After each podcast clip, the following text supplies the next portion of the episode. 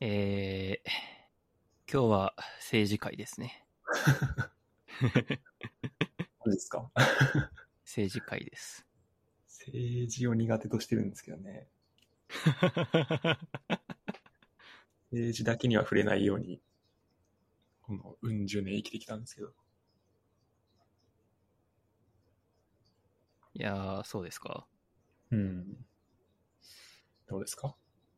でも最近、もはやテクノロジーに関わるイコール政治に関わるではぐらいの勢いですけどね。確かに。なんか、イーロン・マスクが買収中止にするし。あれは政治じゃないか。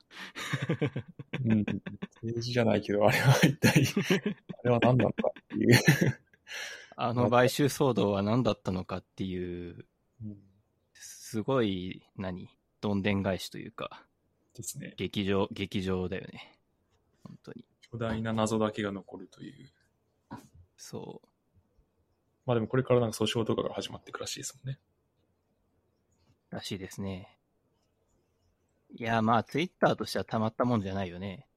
その、ね、まあ、結局意思決定、売るっていう意思決定をしたわけでさ。うん。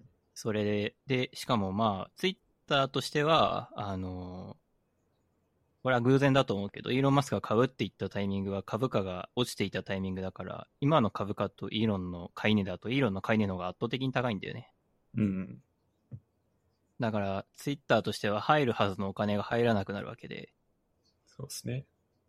その意味でもなかなか、えー、買収停止は困るっていうのは、今、今のツイッターの本音だと思うけどね。うん。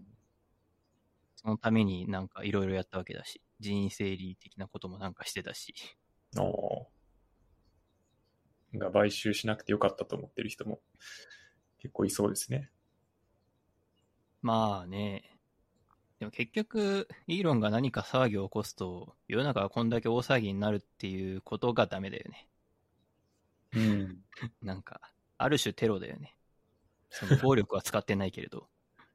まあ、それをどこまで意図してるかはわからないですけどね。そうっすね。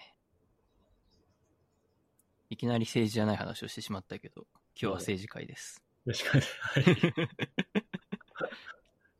や、でも政治の話をこう、なんていうか、あれですよね。冷静にというか、まあ、ある程度のポジションがそれぞれあるわけで、そこにこう、冷静にこう、なんていうか、議論を戦わせるっていうのは、なかなかハードルが高い作業ではありますよね。まあ、それは本当にそうですね。えー、なかなかね、党派性みたいなものが違うと、うん。中にはそれだけで会話ができなくなってしまう人もまあいなくはない。うん。結構多いですよね。まあ、なんで政治会だって言ってるかっていうと、今日収録日が7月12日で、えー参院選の投開票があった翌々日なんですけど、はい。えーまあ結果だけ言うと、正直何も面白くないくて、うん。自民が圧勝したっていう。そうですね。自民が、自民党だけで過半数取っていて、自公で過半数じゃなくてね、自民だけで過半数うん。だったし、えー、さらに言うと、あの、最近憲法改正に賛成する党っていうのがいくつかあって、自民党以外にも。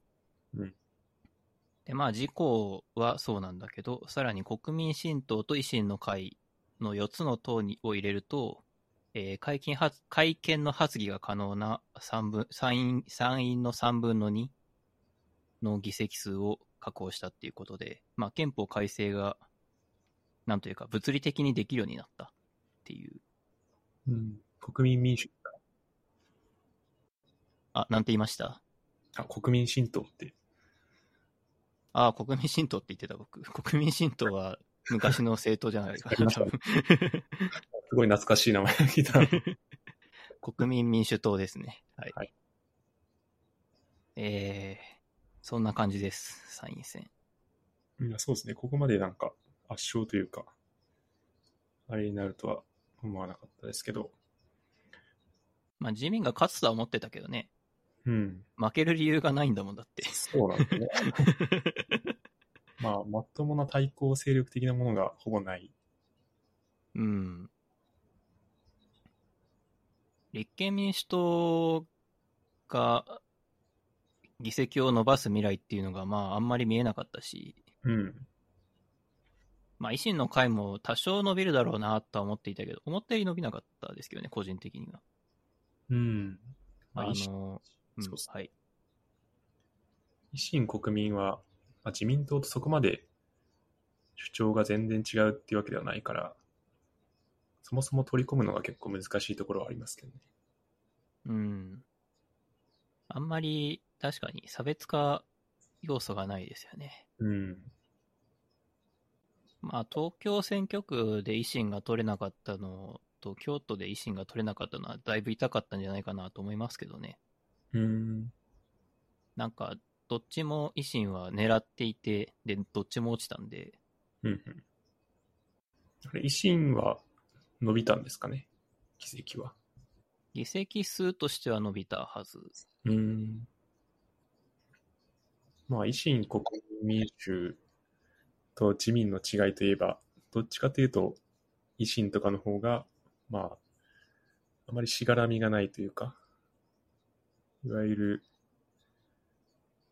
まあ、身を切る改革とかよく言ってますけど、そういううん。規制改革とか、まあ、行政改革とか、そういうところによりこう、なんていうか、意欲があるっていうところではあるけど、まあ、経済政策とか、そこまで差があるとは、ようには見えないですよね。まあ、そうですね、維新は。宇佐美さんは、はい。えーっと、そこまで行って委員会っていう番組を知ってる？急に。昔見てましたよ。あ、見てました？はい。私、あの、いつだっけな、高校生ぐらいの時よく見てたんですけど、日曜日の昼間。あ、同じぐらいかもしれないですね。うん。あの番組さ、まあ、まあ基本的には右翼の番組なんだけどさ、そうですね。あの、あそこに橋本さんが昔出てたんだよね。はいはい。橋本徹さん。で、あの人が出てて、えー、いつだったか忘れたけど、あの人が政界進出するっていう話になって、うんっていうのは、あの番組がきっかけとまでは言わないけど、まあ、結構、あ、まあ、つまりあの系譜なんだよね。そもそも日本維新の会っていうのは起こりからして。そう言われてみれば、全く忘れてましたけど、そういうのありましたね。うん、そう。あそこあのから、あの系譜なんだよ。橋本が、なんか、橋本さんみたいなう。ん完全に忘れてたけど、よく覚えてます本人はもう引退したからね。うん。だからまあ昔は、昔はっていうか、今はそこまで思わないけど、昔は本当に自民党よりもさらに右寄りの人たちっていう感じだったよね。そうですね。まあ、番組自体がそういう人が多かったからな。うん。まあ、日本ではだいぶ珍しい番組だけどね。うん。あれ、東京ではやってなかったんですもんね。当時はやってなかったんじゃないかな。うん。っていうのをなんか売りにしていたような記憶が、うん。大阪の、なんていうか、在野精神というか、そういう主流ではないところから、こう、いやいや言えるっていうところで、割とポジションを築いていたような記憶がありますね。そういう番組でしたね。うん今もそうなのかな。あ今も今もまだやってんのかわかんないけど。まあでも今も やってそうというか、やってたら見る人はいっぱいいるだろうなっていう感じはしますね。まあね。なんかいつぞやに見たけど、結構前だと思うけど、その時は桜井よしこさんが MC してたな。あ、MC をしてるんですか？うん、そう。ええなかなかすごいよね。うん。この話、右側の人にしか伝わんないと思うけど、まあでも、結構見てた人いるんじゃないかなわかんないけど。どうかな？そうっすかね。桜井よし子さんとか、パって固有名詞を出して伝わる人、まあまあ政治に詳しい人だけな気がするけど。うん。あとなんかいろいろあって田島陽子さんが出なくなっちゃったりね。なんかあその、あ。その意味でも、なんかつまんない番組になっちゃったなって思ったけど。確かに、田島陽子さんとあの、三宅先生、おじいちゃんがバトルするのが、割とこう、あの、極端な右寄り要素を薄める、こう、一服の清涼剤的な感じだったのが、いやそうなんですよ。先生が、三宅先生が行ってしまってから、完全にこう、大果てがなくなったみたいな流れだった記憶が。そうなんですよね。少なくとも三宅さんは、あのーなんだろう、田島さん側につくことはほぼなかったんだけど、とはいえ、聞いて議論をするっていうことはしていたんだよね。そうですね。うん。それがなくなっちゃってね。まあ、あの番組、僕はそれぐらいを機に、まあ、生活が変わったっていうのもあるけど、見るのやめたんだけど、えなんか左っぽい人が今番組にいなさ、いないのが続いてるんだったら、なんかもっと極端な番組になってるかもなっ思いますね。確かに。桜井よし子さんといえば、昨日、BBC を見てたら、あの、安倍さんのお通夜だったかな？か何かで、桜井よし子さんがインタビューされてて、こんなところで出てくるのかと思ってちょっとびっくりしましたね。ああ。まあ出てくるでしょうね。出てくるというか、少なくともお通夜には行くような人ですよね。桜井よし子さんなら。うん。のはそうでしょうけどね。そういうなんか国際的な場で、こう、発言するようなところの人なんだなっていうのを、あんまり知らなかったので。まあ確かに。なんか、安倍総理大臣、まあ元だけどね、安倍元総理大臣の印象しかないと、うん。多分、安倍さんと桜井よし子がなぜってなる気がするけど、まあそこでなぜってなる人はやっぱ政治に詳しく、政治に詳しくないというかあれな、あれだけど、うん。そもそも安倍さんに対してイメージもないかもしれないけど、うん。あの、解説ってわけでもないですけど、安倍元首相は、総理大臣の頃は、そ総理大臣の頃っていうか、総理大臣っていう立場の時は、そういう素素通りはあんまり見せなかったけど、あの人は基本的に、えーっと、保守本流の人で、うん。こう、なんていうの、伝統的家族観を大事にしましょうみたいな、うん。えー割とそういう側の人なんだよね、本来は。そうですね。まあ、生まれからして、そうですよね。うん。まあ、中、中国とか、韓国とかの戦争の歴史とかも割と、えー、あんまりうまい言葉は出てこないですけど、うんこうあんまり日本を下げるようなことはしたくないっていう立場の人なんだよね、本来は。うん。まあでも安倍さんの偉いところは、総理大臣の時はそういう素顔をあんまり見せないで、ちゃんと、ちゃんとっていうか、その国益みたいなことを考えて、韓国との外交で、なんだ、その、若干日本が謝罪というか、うん。譲譲歩する形で韓国と融和の方向にむす向かったりとか、うん。えーまあコロナ前の話だけど、習近平を迎え入れようっていうことをやっていたりとか、その外交のために。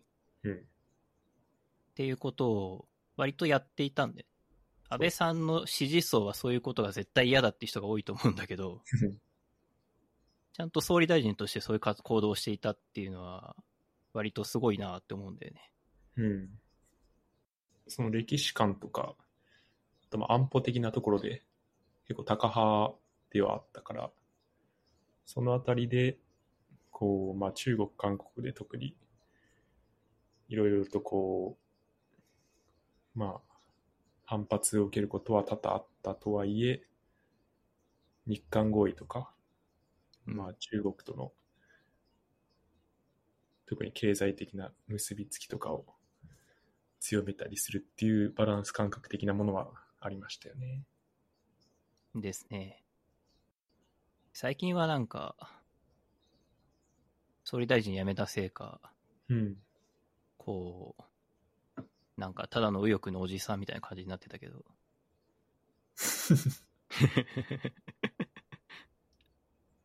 うん。まあ、でも、まあ、政治に、生きているうちは政治に携わっていってほしかったけどね、うん。個人的には。まあ本人もやる気はまだまだありそうでしたもんね。うん。もう一回総理になるとかは勘弁してくれよって思ったけど。うん。まあ、そ、それを望んでるの高市さんぐらいだと思うから。どうなんでしょ ああ、まあ他にもいるかもしれないけど。なんか少なくとも、あの、前回総裁選に高市さん、高市早苗さんが出たのは、はい安倍さんが出てくれないからっていう理由だったらしいね。う。うん。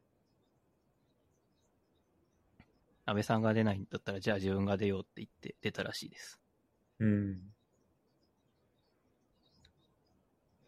まあ高市早苗の方が安倍さんよりはずっとさらに右寄りっていう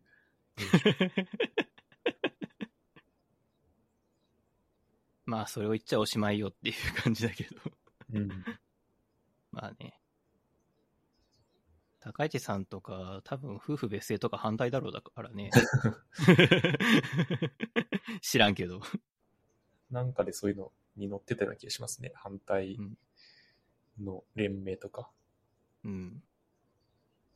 ね、まあそんな中でやっぱ自自民党のまあ面白いというか凄みはさ、うん。そういう人もいっぱいいる中で一方で岸田さんとかがまあ典型だけどさ、結構リベラルな人もいるんだよね。そうですね。本当に保守の政党なのかっていう感じだよね。うん。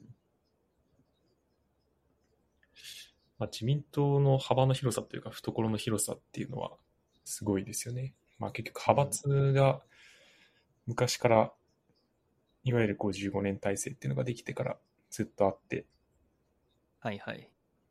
で、まあ、いわゆるその、安倍とか、まあ、そのおじいちゃんの岸信介とかがいたのが、まあ、清和会っていうかなり高派、右寄りの派閥で、で、それに対して、こう、左寄りの派閥、形成会とか、そういうのがあったりして、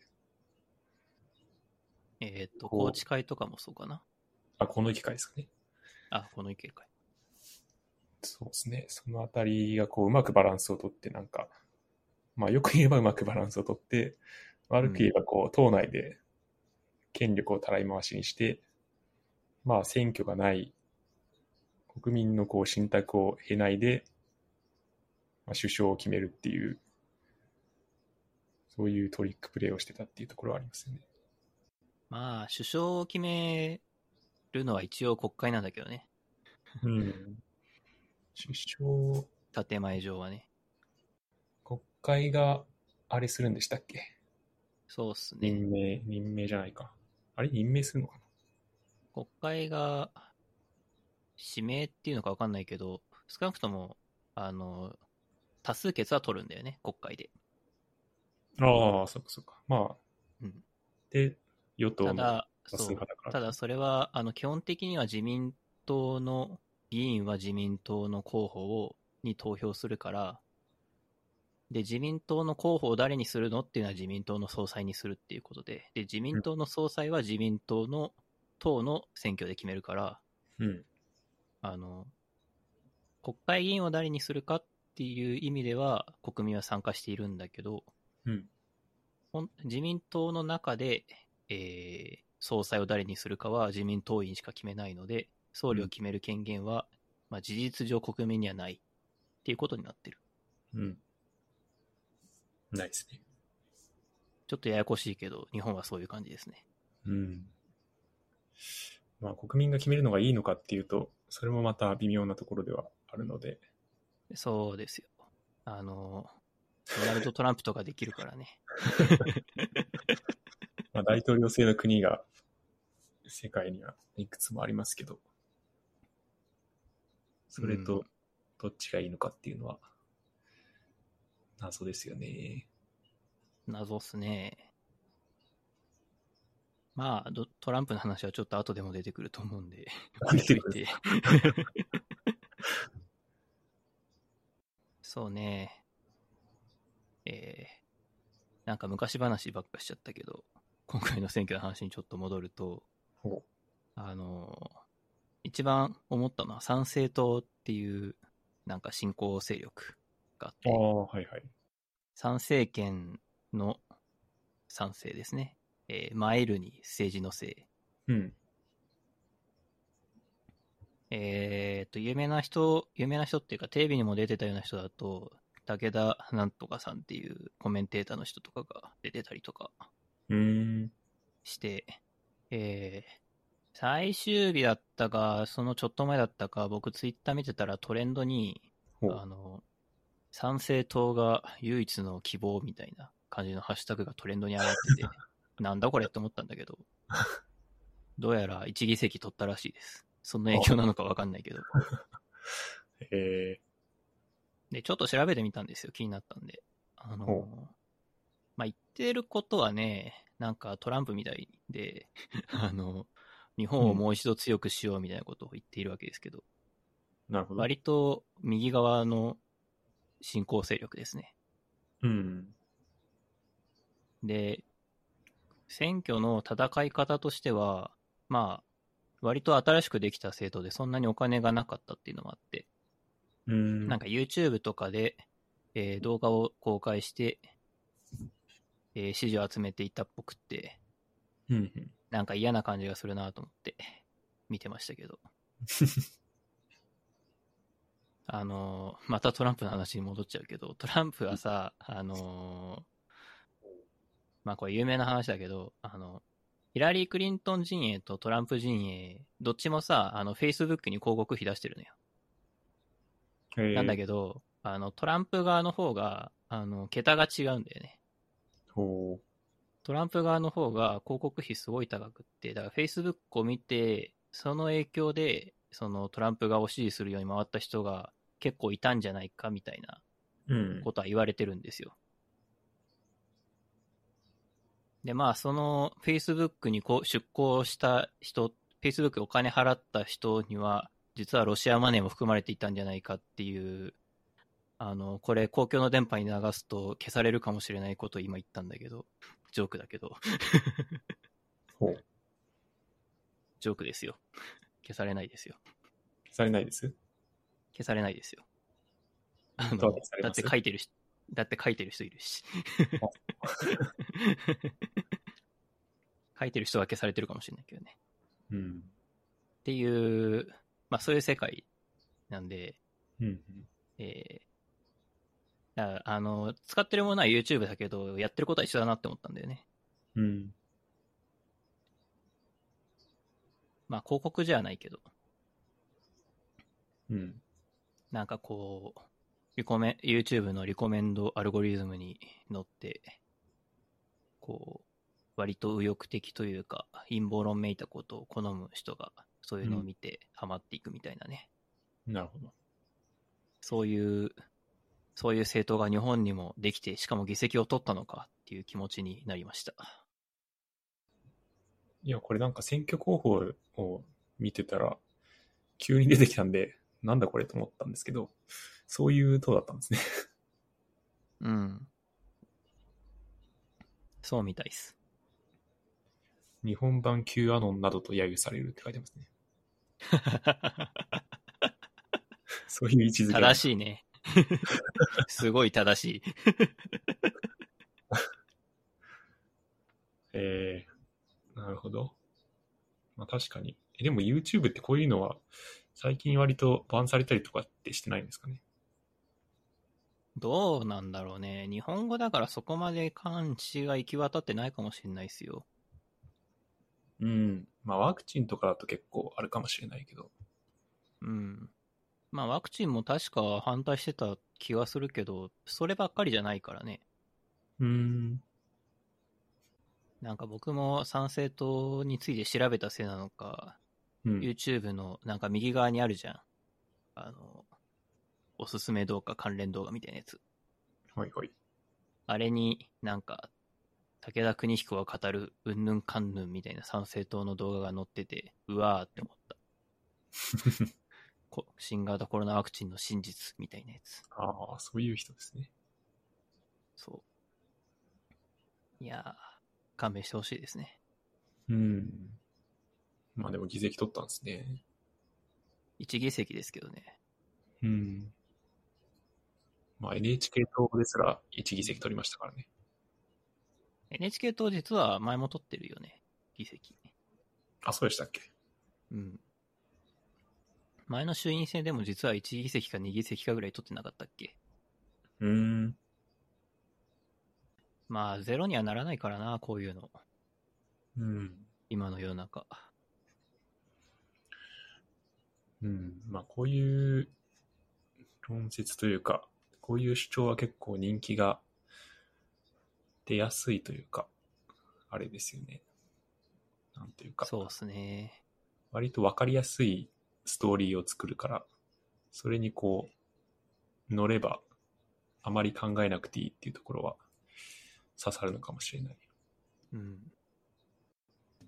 そうっすね。というわけで、今回、新興勢力的には、参政党が議席取ったっていうのは、個人的にはちょっと、こまあ、割と驚いたなっていうところでしたね。あと、社民党も1議席だったらしい。確か。うーん。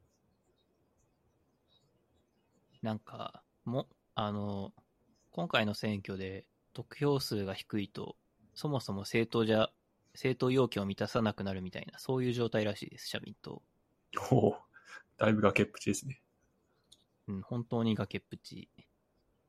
あんまり社民党のことよく知らないんだけど、あれは社会党からの系譜なんですか？いや、私も知らないですね。誰も知らない誰も知らない福島みずほが党首でしたっけ？ですです。いや、社会、社会党はもうないよね。少なくとも名前としては。社会党はないですね。うん社会党が、あれ？自民党と、あれになったのかな？それこそ55年体制の頃の党ですよね、社会党って。そうですね。新社会党ってのがあるみたいですよ。そうなんだ。まあ政党って乱立するからな、実は。うん。衆院選のたびにさ、政党できては消えていくじゃん。うん、確かに。なんかさ、昔、どれぐらい昔かよく覚えてないけど、あの、民主党がさ、前原さんが代表だった頃、はいはい。小池百合子がさ、衆院選に参戦しますって言って、小池百合子、今、当時も都知事だったと思うんだけど。で、あの、希望の党か、だっけ？を作ったんだよね。え、それってそんな前でしたっけ？そんな前じゃなかったっけ？前原が代表だったのって、あ、そっか、2回になったんでしたっけ？前原さんが代表になったのは、まあ、野党になってからか。野党になってから、うん。政権の間は、代表になってたら総理になってるはずだから、前原さんは総理にはなってないはずだから。2015とかそれぐらいですか？15、6、7それぐらいだと思うんだけど。うん。で、希望の党っていうのを小池さんが作って合流したんだよね、民主当時民主党が。はいはい。ありましたね。あれで、あれで、いや、民主党で前原さんに反発した人が集まって作ったのが今の立憲民主党なんだよね。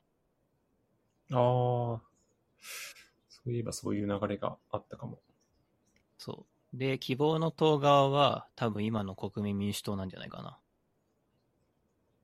知らんけど。民主党は2つに分かれてそのまんまなんだよね、ずっと。なるほど。うん。確かに希望の党にいましたね、そういえば。国民の人たちは。うん。いや、あれ本当にひどかったと思うんだよね。ああ、その民主党の動きですか？そう。民主党の動きっていうか、前原さんの動きっていうか、希望の党に合流する動き。うん。そう、確かにあの時前原さんがなんかかなり株を下げて、枝野さんが立憲を立ち上げて、そっちに結構流れたような記憶が。うん。実際今の野党第一党は立憲民主なわけで、まあ、自民には全く勝っててないけど、その意味では、希望の党対立憲民主党では立憲民主党が完全に勝ってるんだよね。うん。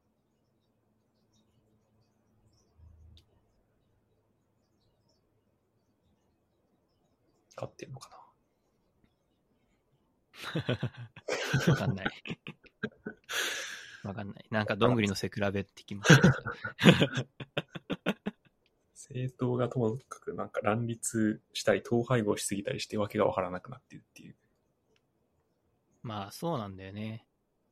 結局、これは自民党が強いっていうよりかは野党の自滅なのではっていう気がするんだよね。うん。ここの何年もずっと。うん。両方かな、でも。さっき言った自民党の懐の深さみたいなのは間違いなく自民党の強さでもあると思うんだよね。そうですね。保守の人しか受け入れませんってもしやったらば自民党一瞬で弱くなると思うから。ですね。いや、なんかゴリゴリの政治の話をしてしまった。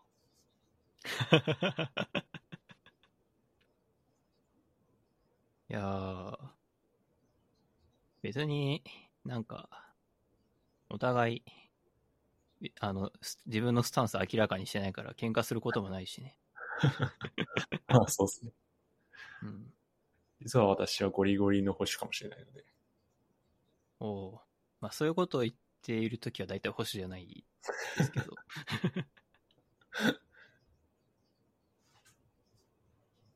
まあでも、結局保守だか保守だから自民党に投票してないっていうことで自民党に票が集まるんだよね。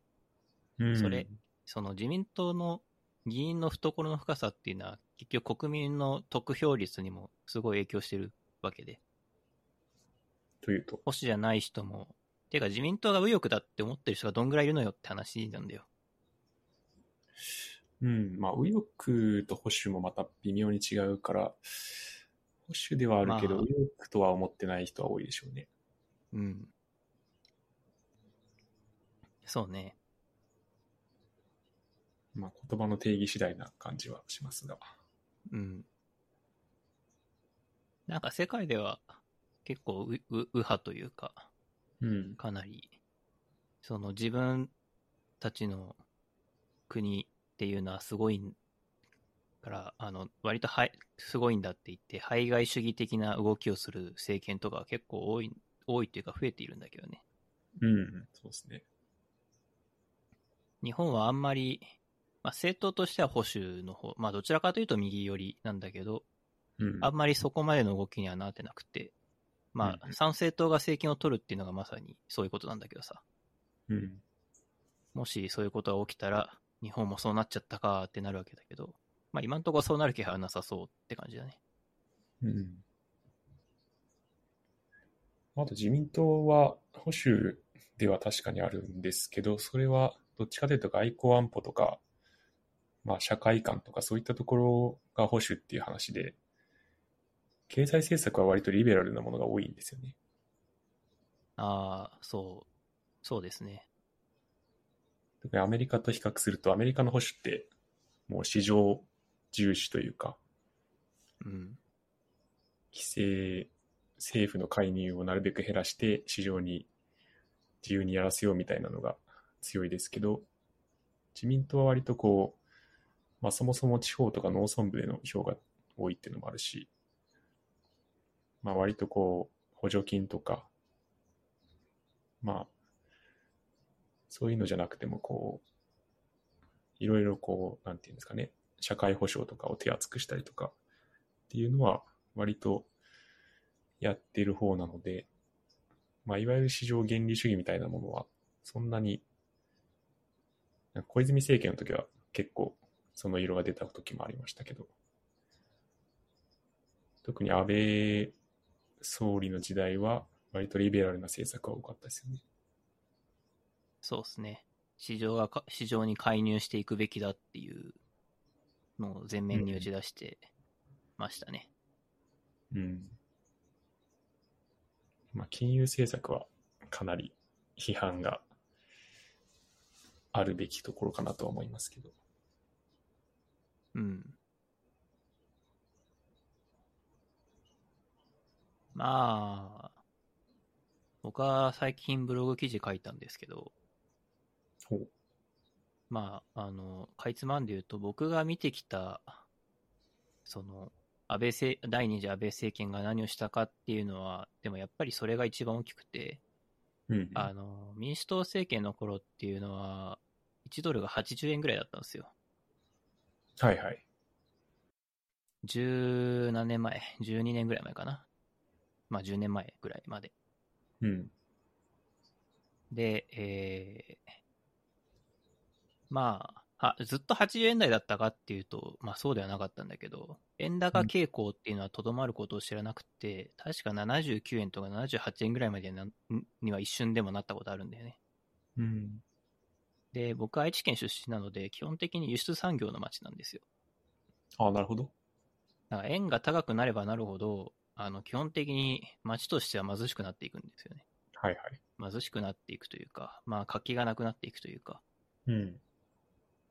そんな状態が何年も続いた中で、まあ安倍政権になって、えー、まあ円安が進んで、うん。まあ今ほど円安進んだらそれはそれで困っちゃうんだけど、うんその120円ぐらいっていう、まあそんな大げさではないところまで戻し、1年とかじゃなかったと思うけど、徐々に戻していって、うん。っていうのがあったから、なんか、少なくとも僕が住んでいた場所という意味では、あの政策は非常にありがたいというか、なるほど。やっと生活が元に戻ったっていう感じだったんだよね。うんうん。確かに就任当時もそもそも80円台とかだったはずうん。ですね。で、辞めるときにまあ120円ぐらいになってて、まあそれが全部その金融政策によるものかどうかっていうのはわかんないですけど、まあね、それはわかんないけど、とはいえ、民主党は数年間何もしなかったので、うん。まあ何もしなかったって言うと語弊があるな。何もできなかったので、結果として。うん。それに対して、まあ、少なくとも行動はしていたし、結果も出したっていうのは、やっぱ違いますよね。そうですね。そこはうん、確かに、まあそこの円安とかも含めて雇用が回復したっていうのは、割とどこのメディアも功績として挙げてましたよね。うん。まあ僕、その民主党政権、姉貴がギリギリ民主党政権の時に就活してるんだよね。ああ、なるほど。僕は2012年大学入学なんで、2012年っていうのはギリギリ民主党政権なんですよ。うん。その年末に、えー自民党政権に戻るので。うーん。で、まあ僕の姉貴は就活に苦苦戦していたんだけど、うん。えーまあそこから4年経って僕の代になると、まあ僕は就活してないんであれなんですが、僕の同級生とかは、えー就活一瞬で終えていく人がほとんどで、ほなんか、2014年ぐらいまではね、なんか、すごい工夫苦戦してる人の方がよく見たんだけど、う。うん。僕の代になった時にはそんな人ほあんまいなかったね。うん。うんそういう人がいるとバカにされるぐらいの感じだったな。うんでなんか全然風向き変わったなっていうのをすごい感じましたね、うんその時はね。なるほど。そういう時代ですね。うん。まあ、確かに結構その辺の新卒採用とかは、もろに景気動向の影響を受けますからね。うん。まあ最近僕もエンジニア採用とかやってるんでわかるんですけど、大学生つまり職歴が全くない人を採用するなんて、まあ本気でギャンブルじゃないですか。うん。だからその、ギャンブルをするっていうのは景気が良くないとギャンブルはできないんだよね。当たり前なんだけどさ。うん。それでいいのかっていう話はあるんだけど、うんじゃあ一方で、アメリカみたいに、その、大学卒業してからも、えー職歴が全くない、インターンとかやってないやつは就職口はありません。でもいいのかっていうと、それはそれでどうなんだろうっていう感じもあるんで、うん。まあ、なんか文化の差っていうことですね。そうですね。うん。まあ、それをやるためには、まず、いろいろ変えないといけないですもんね。そうなんですよね。なんか会社側が、なんだ、ジョブ型の雇用とか、ジョブディスクリプションを整備したりとかしないと、新卒一括採用から抜け出すっていうのは、そんなに簡単じゃないですよ。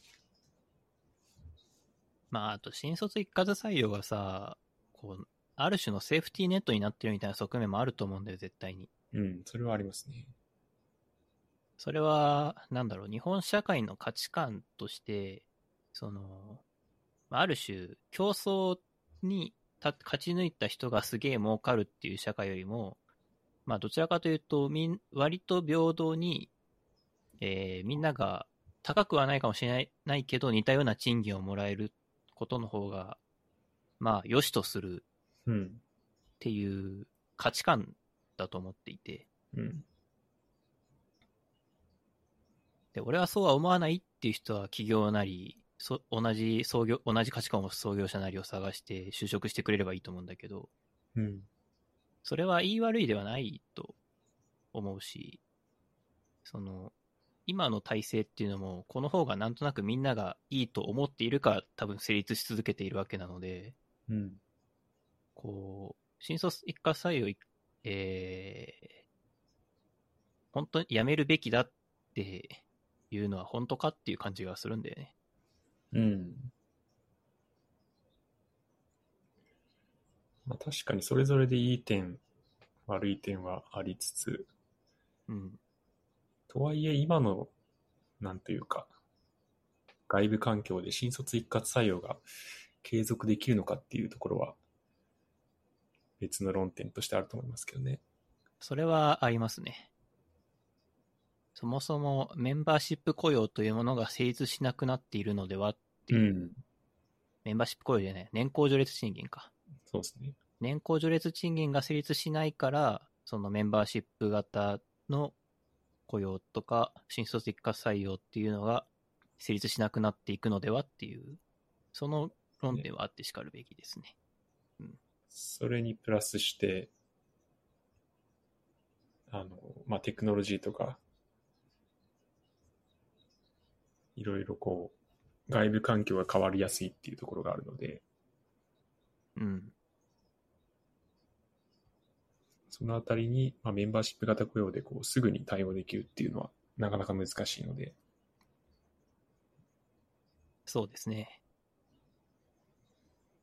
昔、理不尽だと思ったもんな大学でさ、あのうん。2年か3年かそこらで移動するんだよ。その事務員さんとかの話なんだけど。大学ああ、はいはい。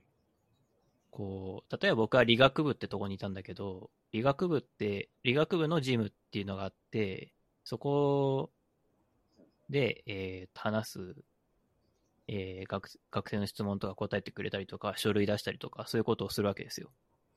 はいはい。でさ、ある時さ、理学部に今までいた人がさ、こう4月になったら急に文学部とかに行ってたりするんだよね。おうなんでそんなことするんだろうなって思っていたんだけど、それは、あの、メンバーシップ型雇用と一緒で、なんか適当に時間が経ったら、あの、いろんな仕事をさせるためみたいな名目でえ移動させるっていうのもあるし、うん。もしかしたらこっちの方が大きいかもしれないけど、長くいると、その癒着とかが発生するかもしれないから、うん。あの、あんまり長く同じ場所にいさせないってのがあるらしいんだよね。まあ、公務員はありますね、そういうの。うん。まあ大学も公務員的なところだからそういうことなのかなっていううんふうに思うんだけど、でもさ、そのおかげでさ、あの、一番仕事に詳しい人がさ、10年ぐらいいる非正規のおばちゃんだったりするんだよ。ああ、あるあるですね。そう。非正規の人は最近来たばかり何も知らんとか、し詳しくなったところでいなくなるから、全然深,、深めてなくて、なんか、10年前からこういう変遷をたどって今のルールなんじゃ、みたいなことはおばちゃん、あの、非正規の人がめちゃくちゃ詳しいっていう。うん。それは割とうん。公務員社会ではあるあるで、はい。まあ、救急車の音とか入ってます？入ってますけど、まあ気にしなくてもいいです。はい。うんですね。まあ割とこう、ジェネラリスト的な思考というか、まあ本人の意思とは関係なく次々に職場を変えられるっていうのはありますね。変えられるっていうのは変えさせられるっていう意味ですかね。あそういうことですね。うん。いやー、難しいですね。まあなんか大学とかそういう、あ、地方公務員とかでは割とよく見るんですけど、国家公務員でも結構そういうのがあるらしく、ああ、そうなんですね。はい。あの、なんか国家公務員って、いわゆるなんか一種とかあるじゃないですか。今ははいはい。総合職とか言うんだったかな。なんかいわゆるキャリアって言われている、あの、官僚の人たちですね。それこそ本当に経産省とか、文部科学省とか、ああいうところに入る人ってことですよね。そうですね。で、それとは別にノンキャリアっていう、まあ、いろいろな職種はあると思うんですけど、まあそういうこう国家公務員の一種試験を受けた人ではない人が、えっ、と、のキャリアも別にあるんですけど、うん。いわゆるキャリアの人たちは、それこそこう、まあ、ゆくゆくは、その省のトップに、まあ、事務次官とかになっていくのを職望されている人たちなんで、そのそれぞれの省の中でこう、割とこう、たらい回しではないけど、いろいろな部署を経験させられるけど、そのノンキャリアの人たちは結構専門性を高めるっていうところが、傾向があって、おお逆にこうノンキャリアの人の方が仕事に詳しいっていうことは、まあまああるらしいですね。ーなるほど。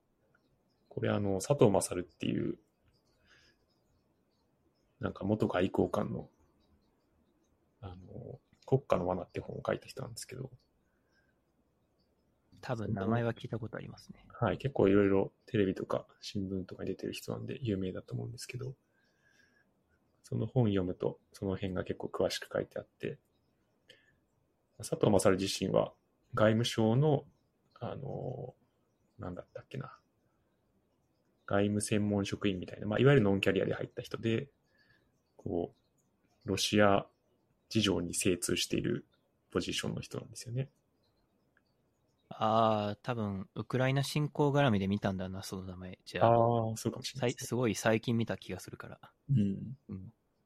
確かウクライナ関係の本も出したかもしれない。で、ロシアにまあめちゃくちゃ詳しくなって、そのキャリアの人たちからもこう重宝されるような存在になっていって、で、まあ最終的にというか、その鈴木宗男との 疑惑とかがあって、あの、賞から出るというか、まあ体感することになったんですけど、へ国家え、なかの罠なか大変ですね。はい、面白いんでおすすめですよ。おうちょっと本当に読むかもしれないですね。珍しく。はい。結構もう 20年ぐらい前の本だと思いますけど。15年ぐらい前。あ、文庫化でも。ああ、15年ぐらいですか。うん。発売日が2007年って書いてありますね。おお。そう、ちょうど大学の頃ぐらいに読んでる記憶があるんで、そのぐらいですね。まあ、難しいですね。うん。ジェネラリストもスペシャリストも、どっちもいるのではっていう側面はないわけではないしな。うん、そうですね。ジェネラリスト自体が必要っていうのは確かにありますよね。それこそさ、なんか、ソフトウェアエンジニア界隈でもそうじゃないですか。うん。こう、うちの会社はなんかスペシスペシャリストとジェネラリストどっちもやれますみたいな人がいたりするから感覚がバグるけど、うん。普通は、あの、例えば Python にめっちゃ詳しいですみたいなうん。人がめっちゃ JavaScript に詳しいわけはないので、うん。そこはやっぱスペシャリストと、こう、ジェネラリストで、こう、コラボレーションするっていうのがうんいいと思うんですよね、基本的には。ソフトウェアでも。なるほど。急になんかテック系ポッドキャストみたいな流れになる。あたかも。いや、この番組は、ね、あの、ソフトウェアエンジニアが喋るっていう番組だから、うん。こう、なんだ、ソフトウェアエンジニア的な要素は出そうと思ってるわけじゃないんだけど、自然に出てくるんですよ。自然とにじみ出てしいや、僕、社会を捉えるときに、基本的にソフトウェアエンジニアリングとのアナロジーで考えているので、まう。ああ、なるほど。そうですよ。それは面白いですね。そ そうですか。うん。いや、割と、そうですね。あんまりパッて具体例が出てこないけど、今言ったようなこともそうで、つまり、エンジニア組織がうまくいくのであれば、公務員の組織もうまくいく方法が、は適用できるのではみたいな風に考えるみたいな、そういう意味です。はいはい。うん、確かに。同じ人間なんだから、あんまり違う話だと思ってないっていうところがありますね。うん。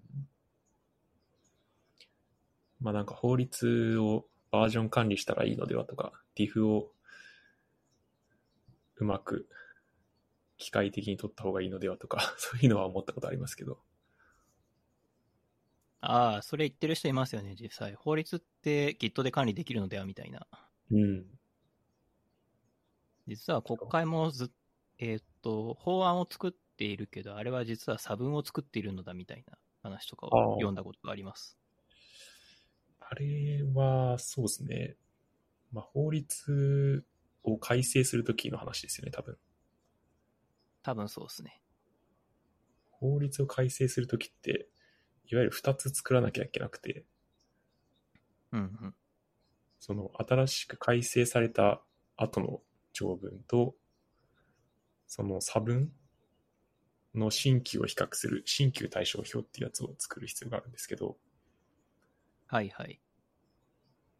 で、あともう一個改め文っていうのがあって、これは要は旧の条文に対して新をどこを直してどう変わるのかっていうのを、こう、取り消し線とかを引いて書いていくっていう謎の文章があるんですけど、おー。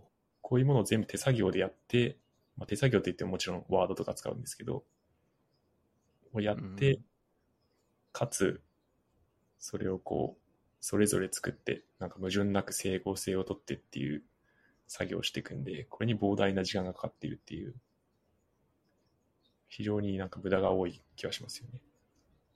えー、じゃあ、あの、僕読んだ、僕が読んだ記事は誰が書いたものか正直忘れちゃったんだけど、うん。実際なんかお超おかしなこと言ってるってわけでも全然ないんですね。そうですね、多分、何かしら法律のバージョン、法律用に特化したバージョン管理システムを作って、えなんか、その、真と旧の両方の条文作ったら、その2つか3つの文章がザザって出てくるみたいなー、ことがうんできたら、割と便利そうっていう感じですね。うんああ、それはめっちゃ便利だと思いますね。まあ、国と地方とかでやり方の違いはあるかもしれないですけど、基本的にやってることにそんなに差はないはず。なるほど。リアルデジタル庁案件ですね。ですね。まあでもこれは結構前から思ってたんですけど、法律の考えとプログラミングって割と似てるんですよね。ああ、論理だからっていう。そうですね。論理的な整合性をとって、こう、漏れがなく考えていって、なんか if else とかがあったり、はいはい。まあ、 for loop はないけど、なんか他の条文からインポートしてきたりとか、ああ、 dependency があったりとかっていうのが、確かにありますね。考え方はすごく似てますね。うん。前項のうち、この条件の場合みたいな、あ、そうです、そうです。ありますもんね。なので、バージョン管理できたらいいですね。そうっぽいですね。何の話でしたっけ？何の話ですかね。いよいよ平島さんっぽくなってきたけど。えっ、と、えなんか雇用の話から、ジェネラリスト、スペシャリスト問題みたいな感じの。ー、ああ、そんな話にした気がしますね。うん。まあ、多分参院選の話はひとしきりしたと思うんで、違う話しますか。そうですね。いやー、安倍さんが亡くなったっていうのもあって、なんかそんな深い、あ、あんま関係ないんだけど、安倍さんが亡くなったことと。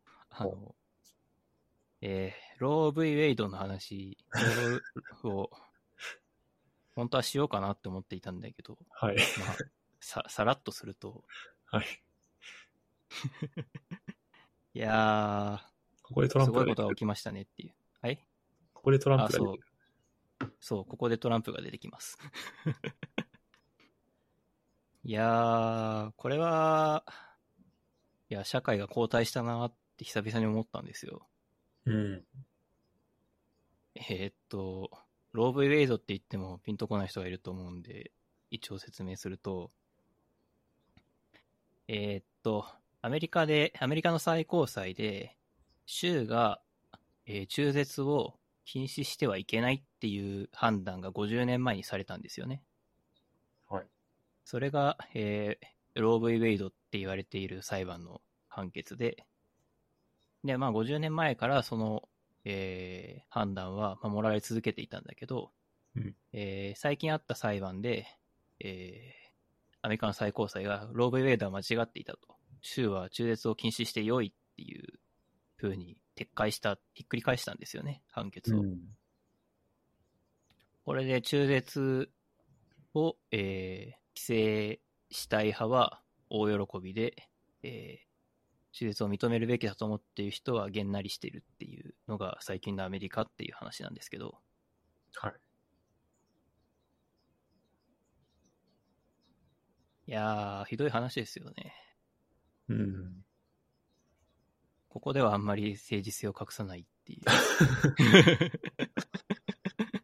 まあ、そもそもなんていうか、こういう、まあ、いわゆる人工妊娠中絶っていうのが政治的な争点になるっていうのは、あまりこう、日本の、なんていうんですかね、普段の感覚としては、そんなに意識はないじゃないですか。まあそうですよね。中絶をするっていうこと自体は、日本はそんなにタブー視してこなかったっていう歴史があると思うんで、うん。その、そうですね。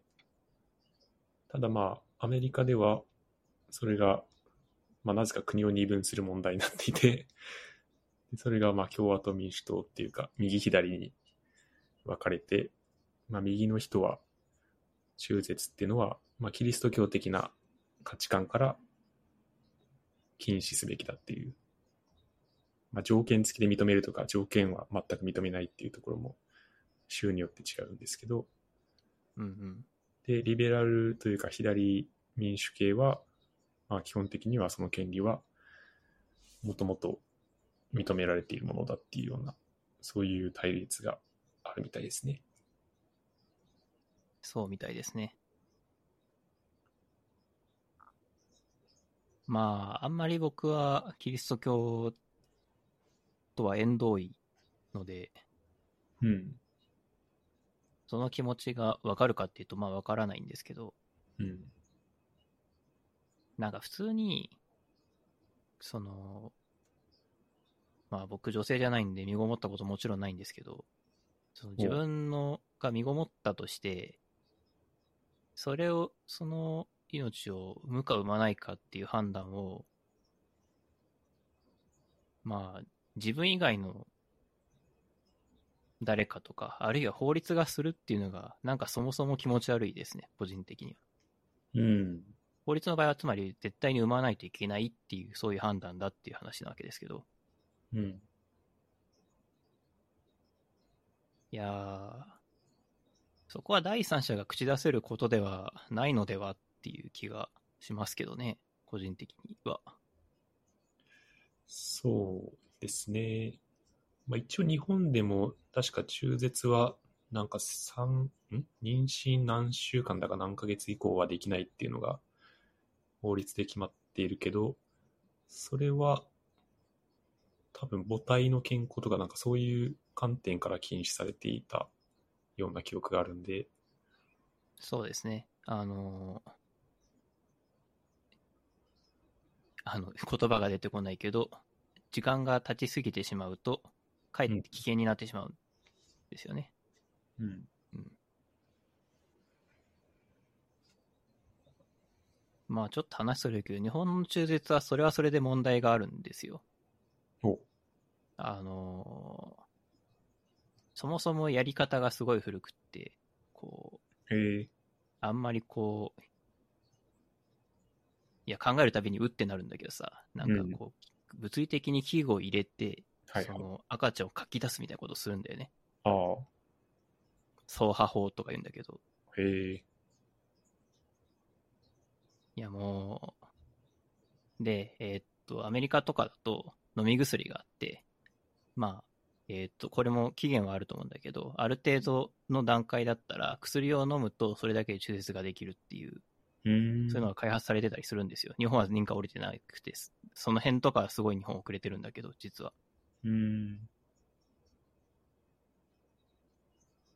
まあだから日本の中絶環境というか、こう、母体をなるべく危険にさらさないように意思決定ができているかっていうと、それはそれで微妙だなって思うところはまああるんうん。ですけど、あの、モーニングアフターピルが処方箋がないと買えないとかね。ああ、それはまあそうですね。それはすごい問題だと思うし、日本も良くなるべきだと思うんだが、しかし、うんそもそも中絶禁止するって何よって話なわけですよ。な、何よ、本当に。うん。なぜ社会が、その人の自由を制限する方向に向かうのかっていうのがなんか全く理解できないなっていううん感じですね。まあ、本来なんか政治の規制とか介入をしないっていうのが、党の方針というか、党税としているはずの 右側から、そういう話が出てくるっていうのが、よくわからんですよね。ダブルスタンダードというか。まあ、そうですね。まあ、本人たち的には、どっちもスタンダードなんだから、ダブルスタンダードっていう批判は多分当たらないと思うけどさ。うんまあ、人間はダブルスタンダードなんですよ。うん。そう、そう思った方が多分良い。まあでもそれは置いといて、なんか本当に、これでさ、あのー、Google とかが、その、中絶クリニックとかに、えー位置情報があったら、位置情報のログがあったら、それを削除するとか、やるらしいですね。ああ、なんかこれは、これは Rebuild で宮川さんが言ってたんで、裏,、裏は取ってないんですけど、うんそんなこと言ってました。うん。なんかそんなことをしなきゃいけないっていうのはなんかそもそもなんかなっていう感じですね。うん。これ、これ仮にさ、Google が red state 側の会社だったらさ、うん。あの、それも普通に位置情報残って周に情報提供してたかもしれないとか 考えると、すごいげんなりするよね。そうっすね。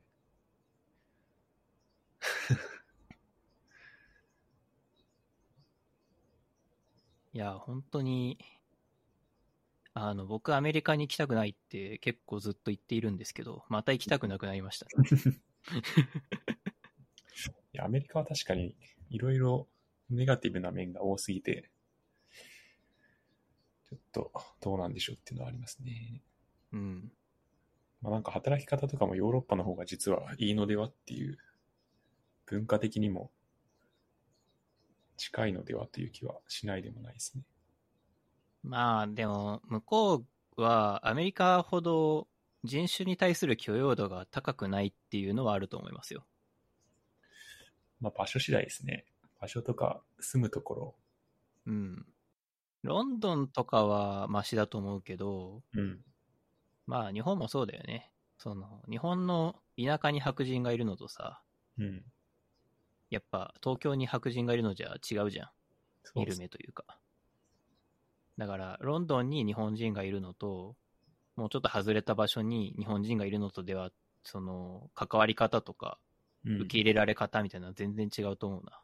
うん。そうですね。まあ、それこそなんかベルリンとかだったらもう、完全になんか、英語喋ってるレベルで、海外の人が多いみたいだし、うんうん。結局どこに住むかっていうところな気がしますけどね。そうっすね。あトランプの話忘れたけど、うんまあいいや、ししなくてもいいけど。あの、そう、一応ね、言っておくと、その、は判決を出した判事っていうのはトランプが指名した判事なんだよね。うん。だから、あの、たまたま、その、アメリカって、あの、日本みたいに最高裁判事を下ろすルールがないらしくって、うん。日本は一応あるじゃないですか。衆院選の時に一緒にやるやつ。はい。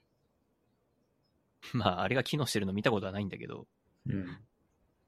ででも一応民主主義、民主が決めるっていうルールがあるんだけど、アメリカはそもそもそれさえなくて、えー亡くなった時に、その時の大統領とかが決めるらしいんですよね。うん。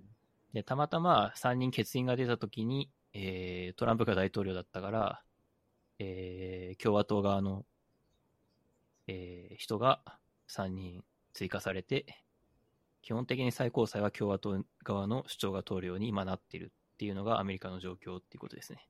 うん。それもまたどうなのよって感じだけどね。ですねそ。もそも最高裁の判事がどっち側かが分かってるって何って感じなんだけど、日本人からすると。日本人は考えられないですよ。うん日本でそんなことはありえないでしょうん。う。うん。あでもそもそも三権分立とかって、アメリカで別に憲法上定まったりとかしてなかったような気が、ああ、そうなんですね。じゃなかったかな。ちょっとはっきり覚えてないですけど。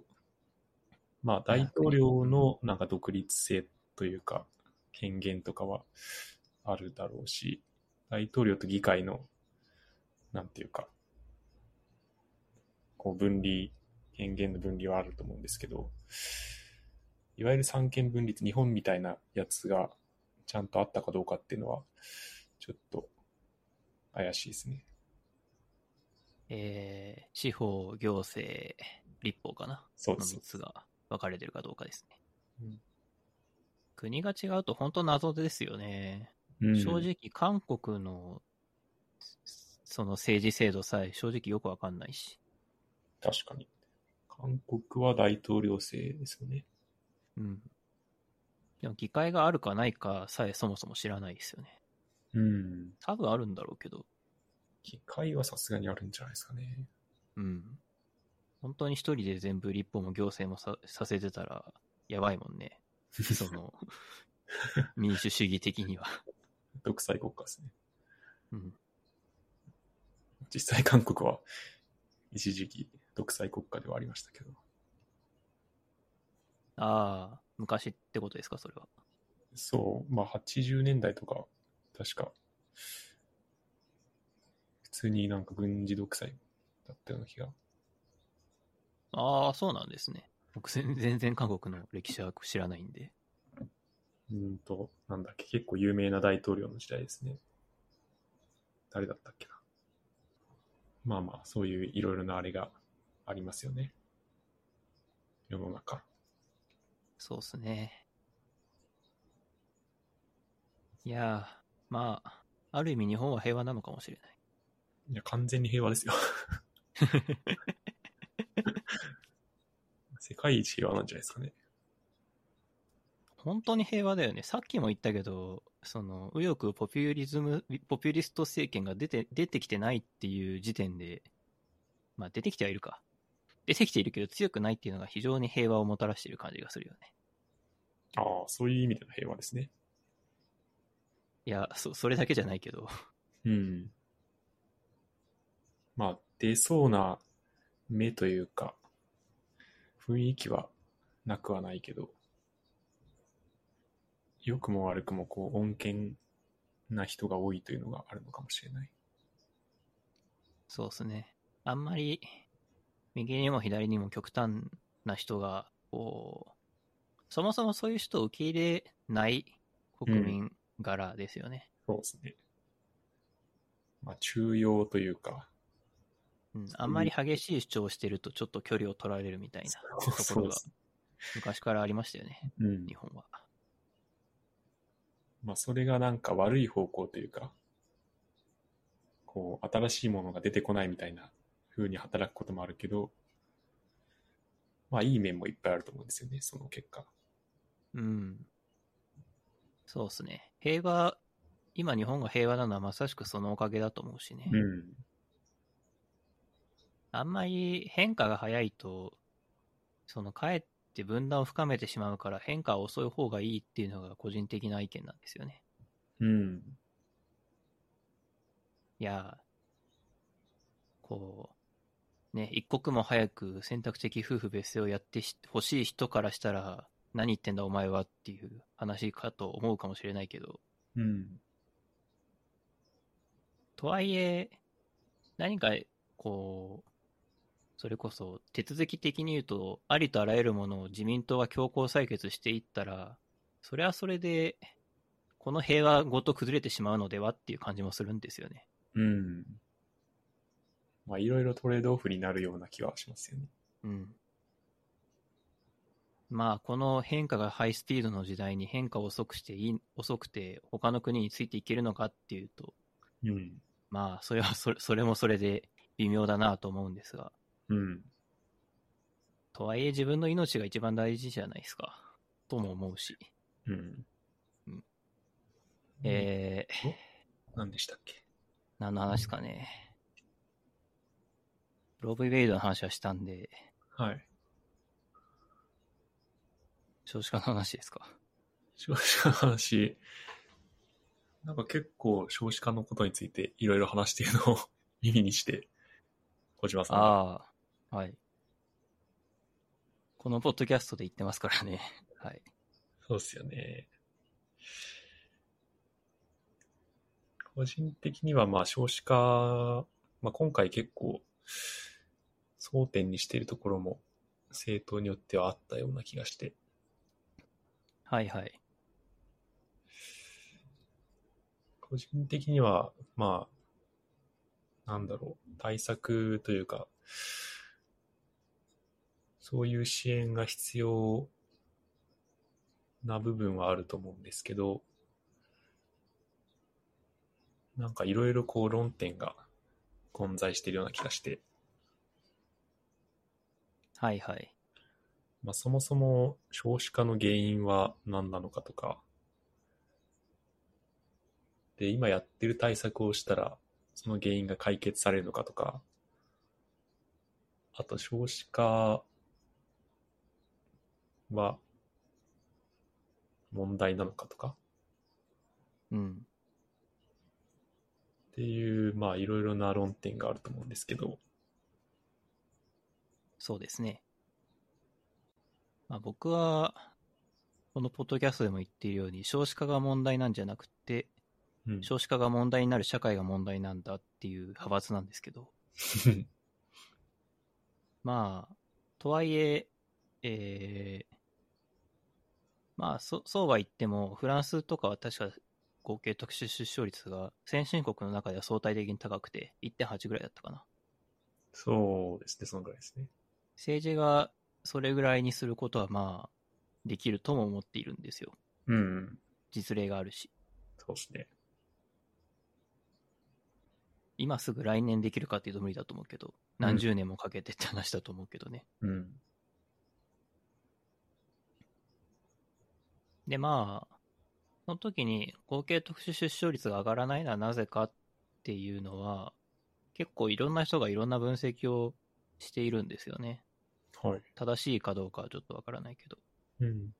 僕が見たことあるのは、少子化の原因は何かっていうと非婚化だっていうのが多くって、うん。つまり、結婚をした人が子供を産む人数っていうのは、実は昔からほぼ変わってないうん。っていうデータがあって、でも、その、結婚をする人は減っている。うん。だから、子供の数が減っているので、必要なのは、独身者を結婚させる施策だって主張している人が結構いるうん。うん。っていうのは見たことがあります。なるほど。そうですね。婚姻率っていう数字が、なんかいろいろ見ると、日本では2000年ぐらいをピークに下がっていると。おお、そうなんですね。うん。で、子供を産む数、完結出生児数っていう数字があって、これなんか夫婦の最終的な平均子供、平均出生子供数を指すらしいんですけど、はいはい。これも、えっ、と、まあ、そこまで急激ではないけど、下がってはきていると。いうことみたいなんですよね。ああ、なるほど。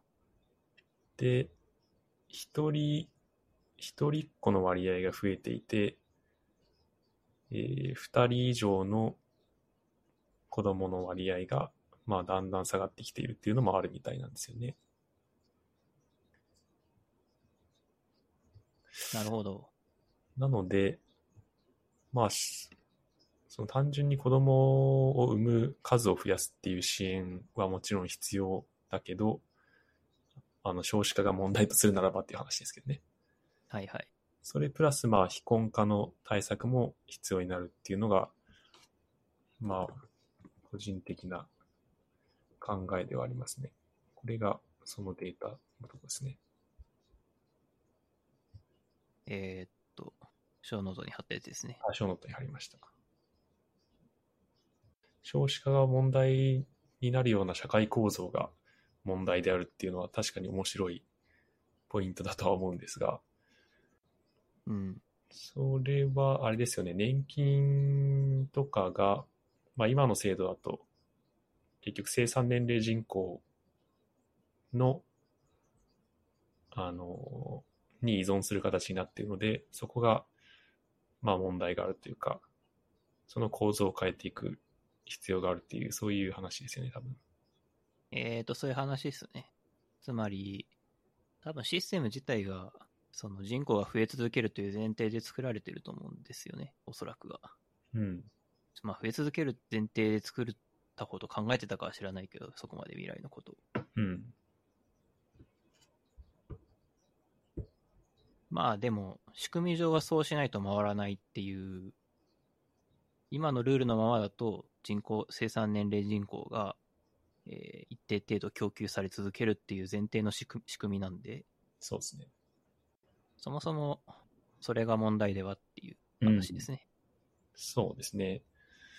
それは確かに問題、問題視されてて、いわゆるなんか年金って付加方式と積み立て方式っていうのがあって、で今のはいはい日本の年金って付加方式になってて、まあ、要は現役世代から年金世代というか、年金受け取る人に対してこう、あの、まあ税金とか社会保険とかを使って支出するみたいな、そういう枠組みになってるんですけど、それをですね。うん。積み立て方式っていう、まあ自分が積み立てた分だけもらうようにするっていう風に制度を変更するべきだっていう議論は結構あってですね。ああ、そうなんですね。はい。ただこれは結構まあ、ハードルが高いところがあって、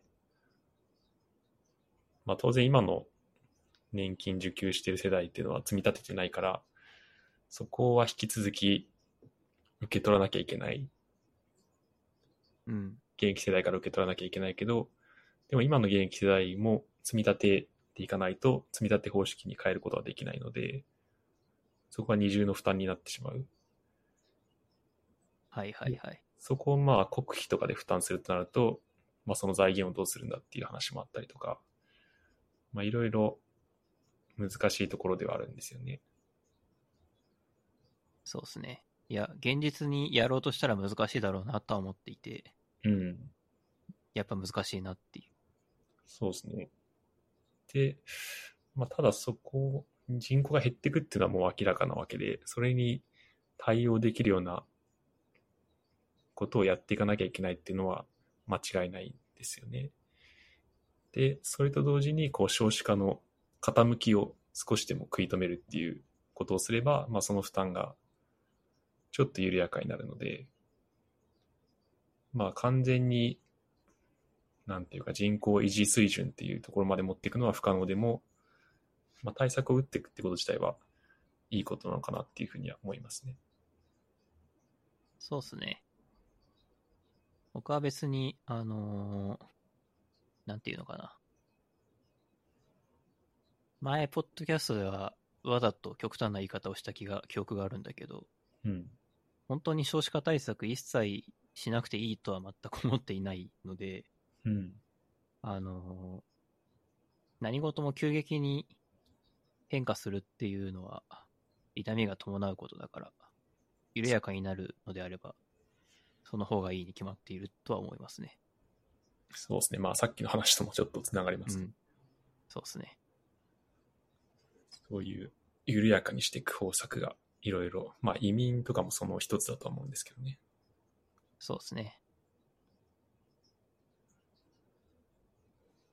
いやー、なんかこの間調べたんですけど、はい。合計特殊出生率が2.06うん。ぐらいあると人口維持。水準らしいですね。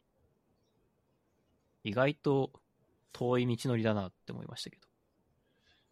今1.2何ぼとかですよね、確か。1.3ぐらいかな。ですね。まあ不可能ですよね。うん。水、そもそも計算の仕方として、あの、母集団がほぼ変わらないから、うん。16、何歳からかは忘れたけど、ある程度の年齢から49歳までの女性がはい、はい。子供を産んだ数の平均っていう定義だったと思うんで、うん。49の人が外れて、まあ16から始まるんだったら15が16になった時に増えるっていう、そういう変化がある。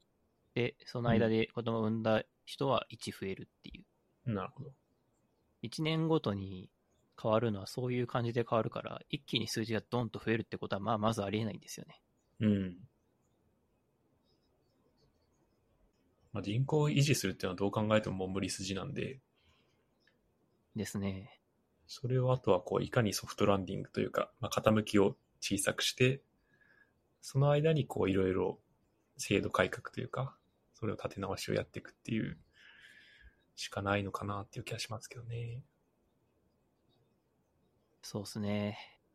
僕もそう思います。で、それこそフランスとかなんか北欧みたいに、出生率をちょっとでも上げる方法っていうのは割と実証されているやり方はあるみたいなので、そのあたり参考にするのは全然ありかなとは思いますね。そうですね。あっちの人たちは福祉とかが充実してるですよね。その子育て世代に対する福祉っていうのもそうだし、うん。その、子供を産んで、産んだ家庭に、まあ、助成金じゃないですけど、うん。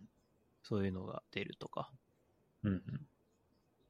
日本もまあ出るっちゃ出ると思うんですけど、うん。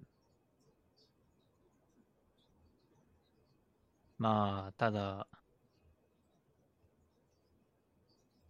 日本は、そもそも子供が好きではない人が多いですよ。多いというか、目立ちますよね。こう社会全体として子供をめでる雰囲気じゃないっていうか、確かにまあ公共交通機関とかだと 特にそういうのはありますね。なんか、ベビーカーとかにさ、うん。乗って、混んでる電車とかに乗ってると、すごい肩身狭そうにしている夫婦の方とかいらしてさ、はいはい。そんなに恐縮しなくてもいいんじゃねえのって個人的には思うんだけど、うん。まあ、そんなに恐縮しないといけない感じの社会なんだろうなとも思うんだよね。うん。うん。まあそういう経験とか、まあ具体的な支出が増えるとかっていうのもあって、まあ一人目産んだらもういいかなみたいな風になっちゃう親は結構多そうな気はしますけどね。うん。そうなんですよね。なんかすごい子供に冷たい国ですよね、日本は。うん。っていうのもなんか社会シス社会システムじゃないけど法法法律でもないな助成金とかせ福祉制度とかに反映されている気がなんとなくするなうん。だからその北欧とかフランスみたいにはなれないのでは今まあなれないというか今慣れてないのではっていう感じがしますねうん。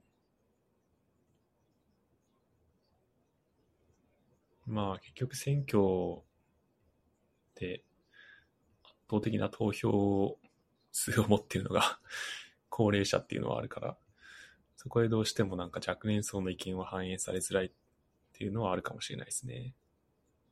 うんというかあまりこう政治家がアピールしたがらないっていう。そうですねそれはそうかもしれないそれよりはまあ年金とか、そっちの方を行った方がまあ受けはいいっていう。でも僕自民党の演説行ったんすよおお。あんまり年金の話してる人いなかったっすけどねあ、本当ですか？うん。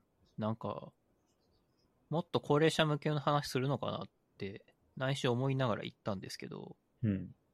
全然そんなことはなくて、国防の話とか、自衛隊の話とかしてましたね。それ場所はどこなんですかね？有楽町です。ああ。まあ若者が多いエリアとかだとそうなるのかもしれないけど、まあ有楽町だったらそんなに渋谷とかとはまた別ですもんね。まあね、世代としても中高年の方もいたし、まあ僕ぐらいの世代の人も普通にいるなって感じでしたね。うんうん。まあだから僕が行っている場所がそうだからなのかもしれないんですけど、あんまり政治家が高齢者ばっかり見てるっていうのは正直実感があんまないんですよね。うん。そんなにずっと、それこそむしろ介護の話とかをしている政治家があったら見てみたいんだけどみたいな。うんそう思いますけどね、最近。うん。なるほど。うん。若者が政治の方を見ていないのではっていううん説もある。それはあるかもしれない。まあ、若者っていうとちょっと曖昧だから、20代とか30代前半とか、そういう言い方にしますか？うん。なんかしら、この前、この間総務省のページ見てたんだけど、はい。総務省のページ見てたっていうか、あの、日本の、あの、投票率を、世代別投票率を調べてたんだけど、おそこで総務省のページが出てきて、なんか、20年前から20代とかの投票率は低いんですよ。2、30年前から。はいはい。つまり、2、30年前ってことは今の40代、50代が20代だった頃から投票率っていうのは低いんですよ。うん、うん。20代の。だから、なんか昔から若者は投票率が低いという話なのであって、こう、若者が選挙に関心がないというのは常にそうなのではといううん。気もしている。あの、じゃあそれを何とかしましょうよっていう話は当然するべきなんだけど、うん。その、今の若者特有の現象ではなくないっていうことが言いたいですね。あ、そうですね。うん。まあ今は、それこそ少子化とか人口動態がそもそも若者が少なくなってるんで、それで投票に占める絶対数が少なくなってるっていうことですね。ああ、はいはいはい。なので相対的に、こう、中高年の投票する割合というか、力が大きくなってしまっているという。うん。シルバー民主主義とか言われるやつですね。うん。ですね。でもなんか、うーん、そうなんですかね。まあ、あくまで僕の実感がないというだけなんだけど、うん。そんなに政治家が50代、60代ばっかりの方を見てるとも思わないんだよなまあなんかあからさまにこう便益というか、こう、年金を上げますよとかそういう話は多分そんなにしてないですけど、うん。ネガティブなことをものすごくこう気を使って避けてますよね。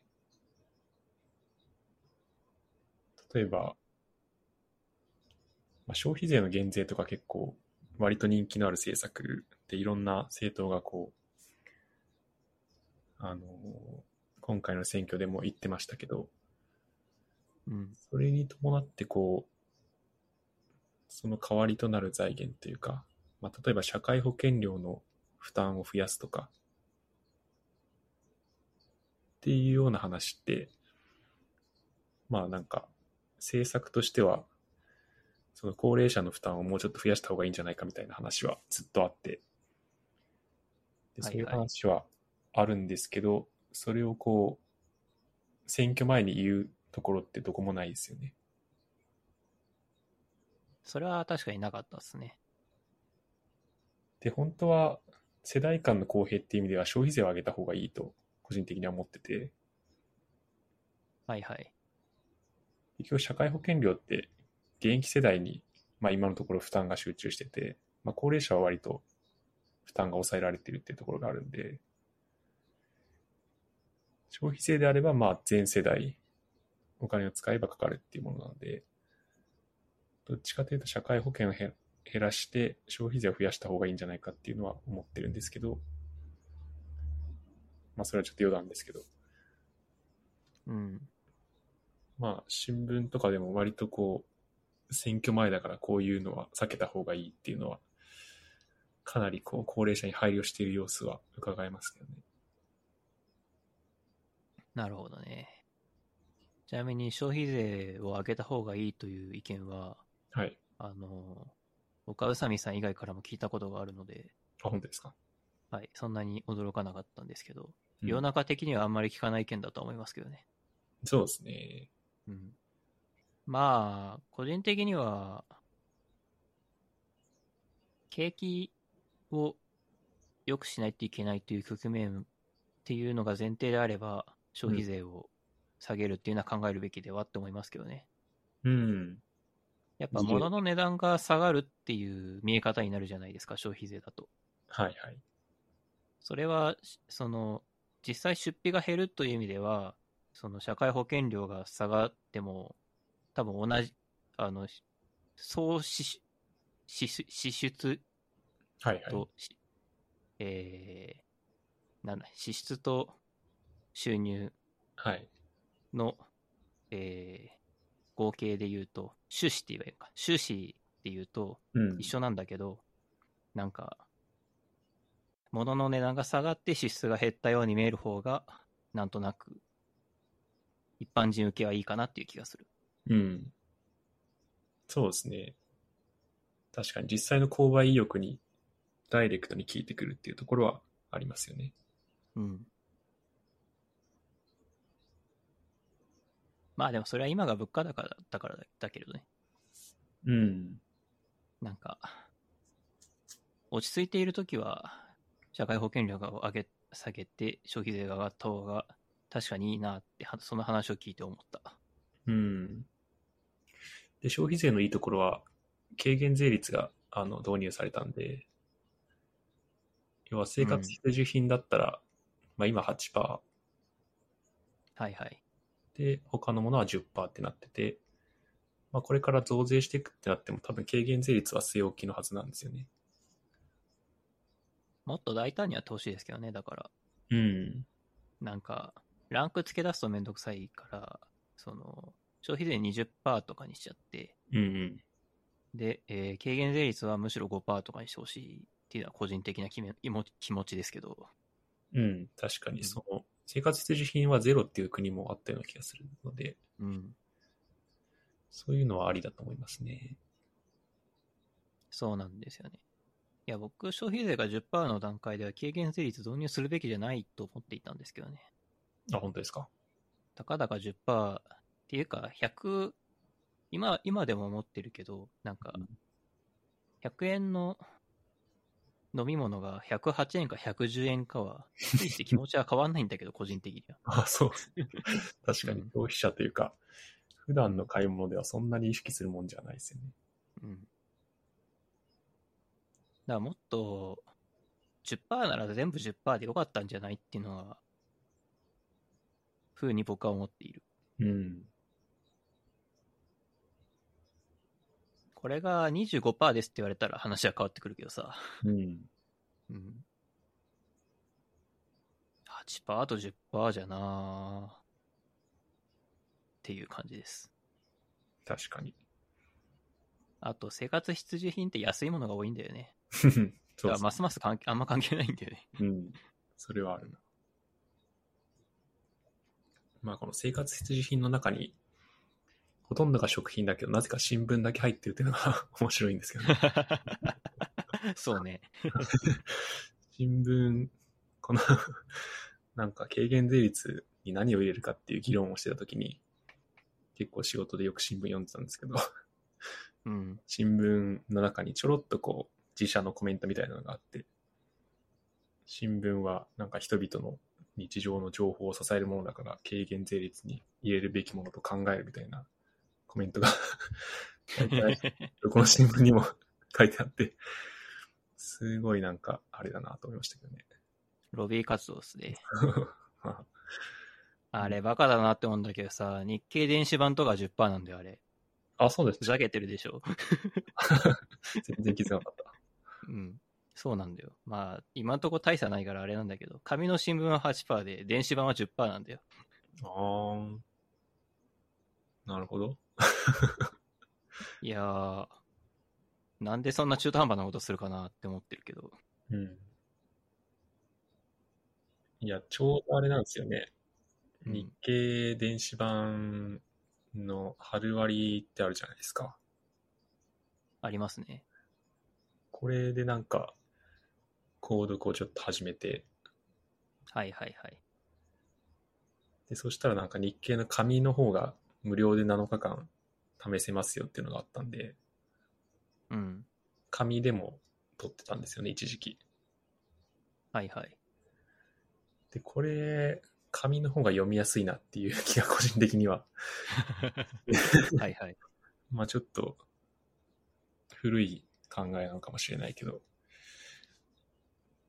どうやって読んでます？新聞。私ね、実は最近朝日新聞の購読始めたんですよ。あ、朝日も始ま紙の、紙の方。紙の方。うん。それはだいぶアグレッシブというか、プログレッシブ。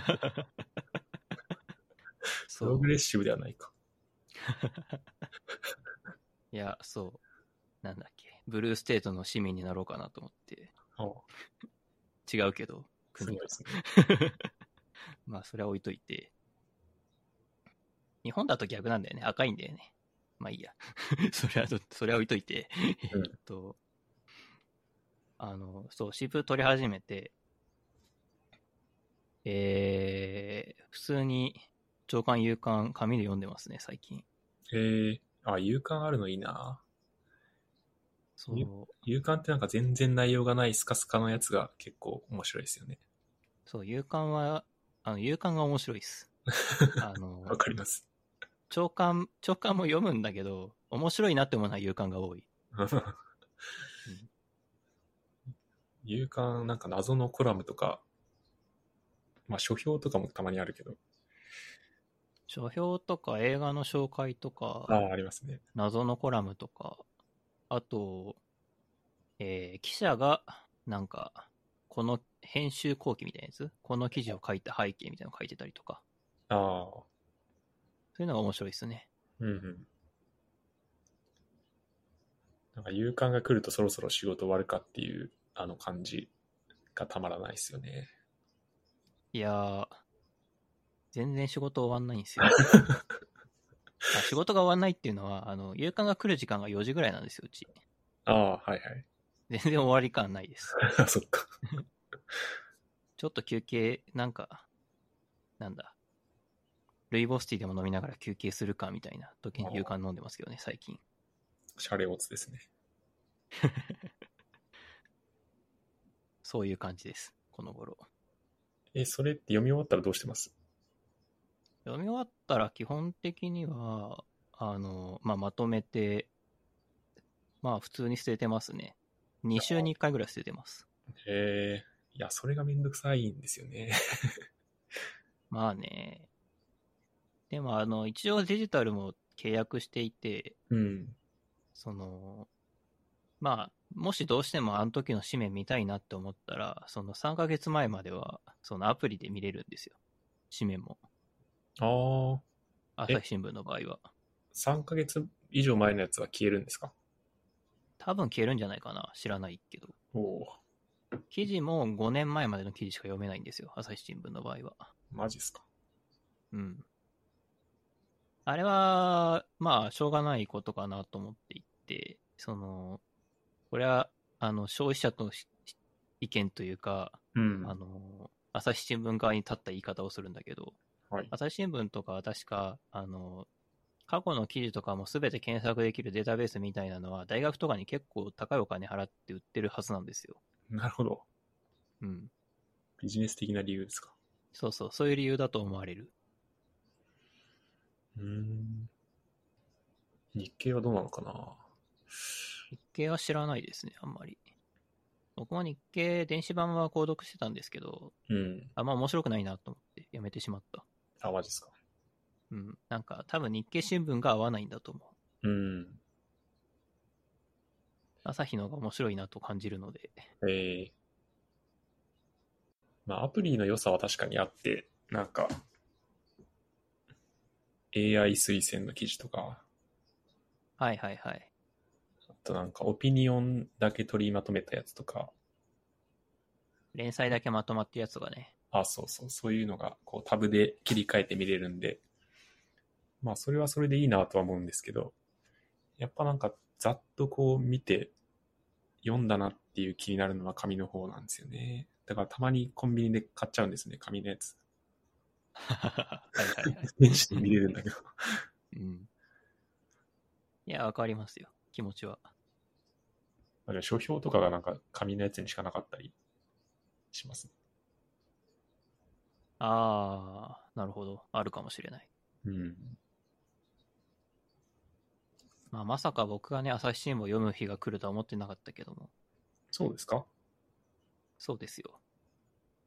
いやー、ね。そりゃさっきまであんだけ民主党政権の文句言ってた人がさ、うん、朝日新聞読むとは思わないでしょ。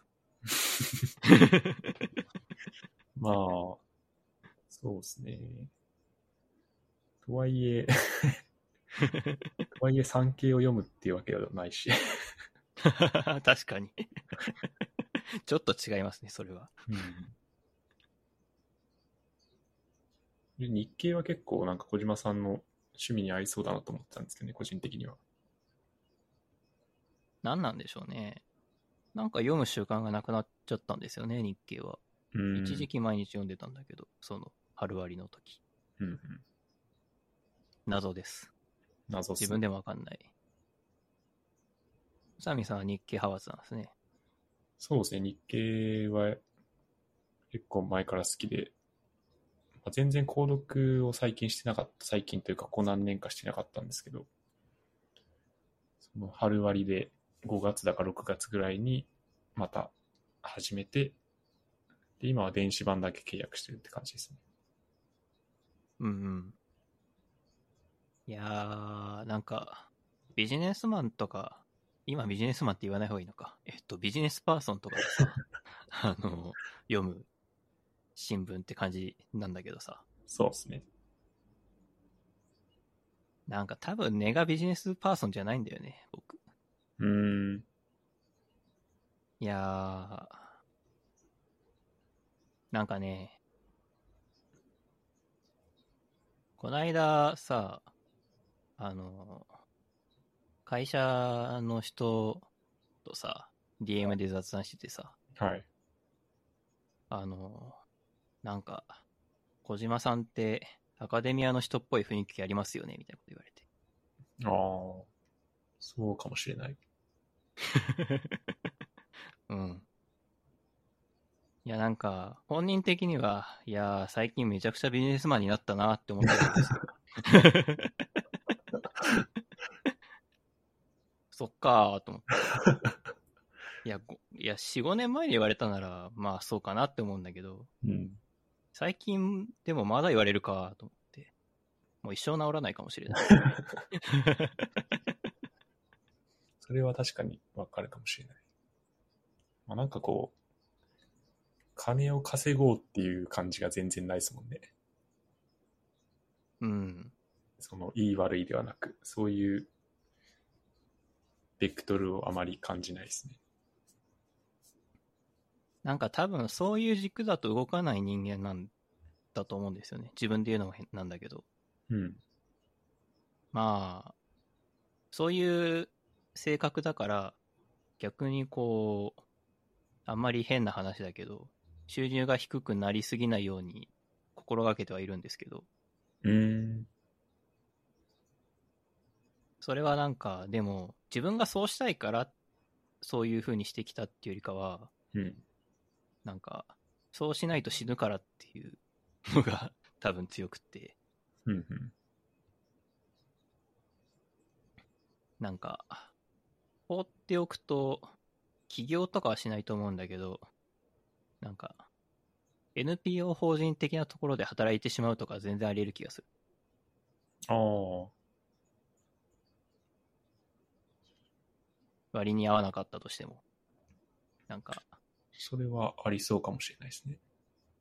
うん。気質として、気質としてそういうのがあり得るから、うん。そういうことに手を出す前に、こう、なんか、普通にお金を稼ぐっていううんことをやりましょうっていうのを自分に課してるっていう感じ。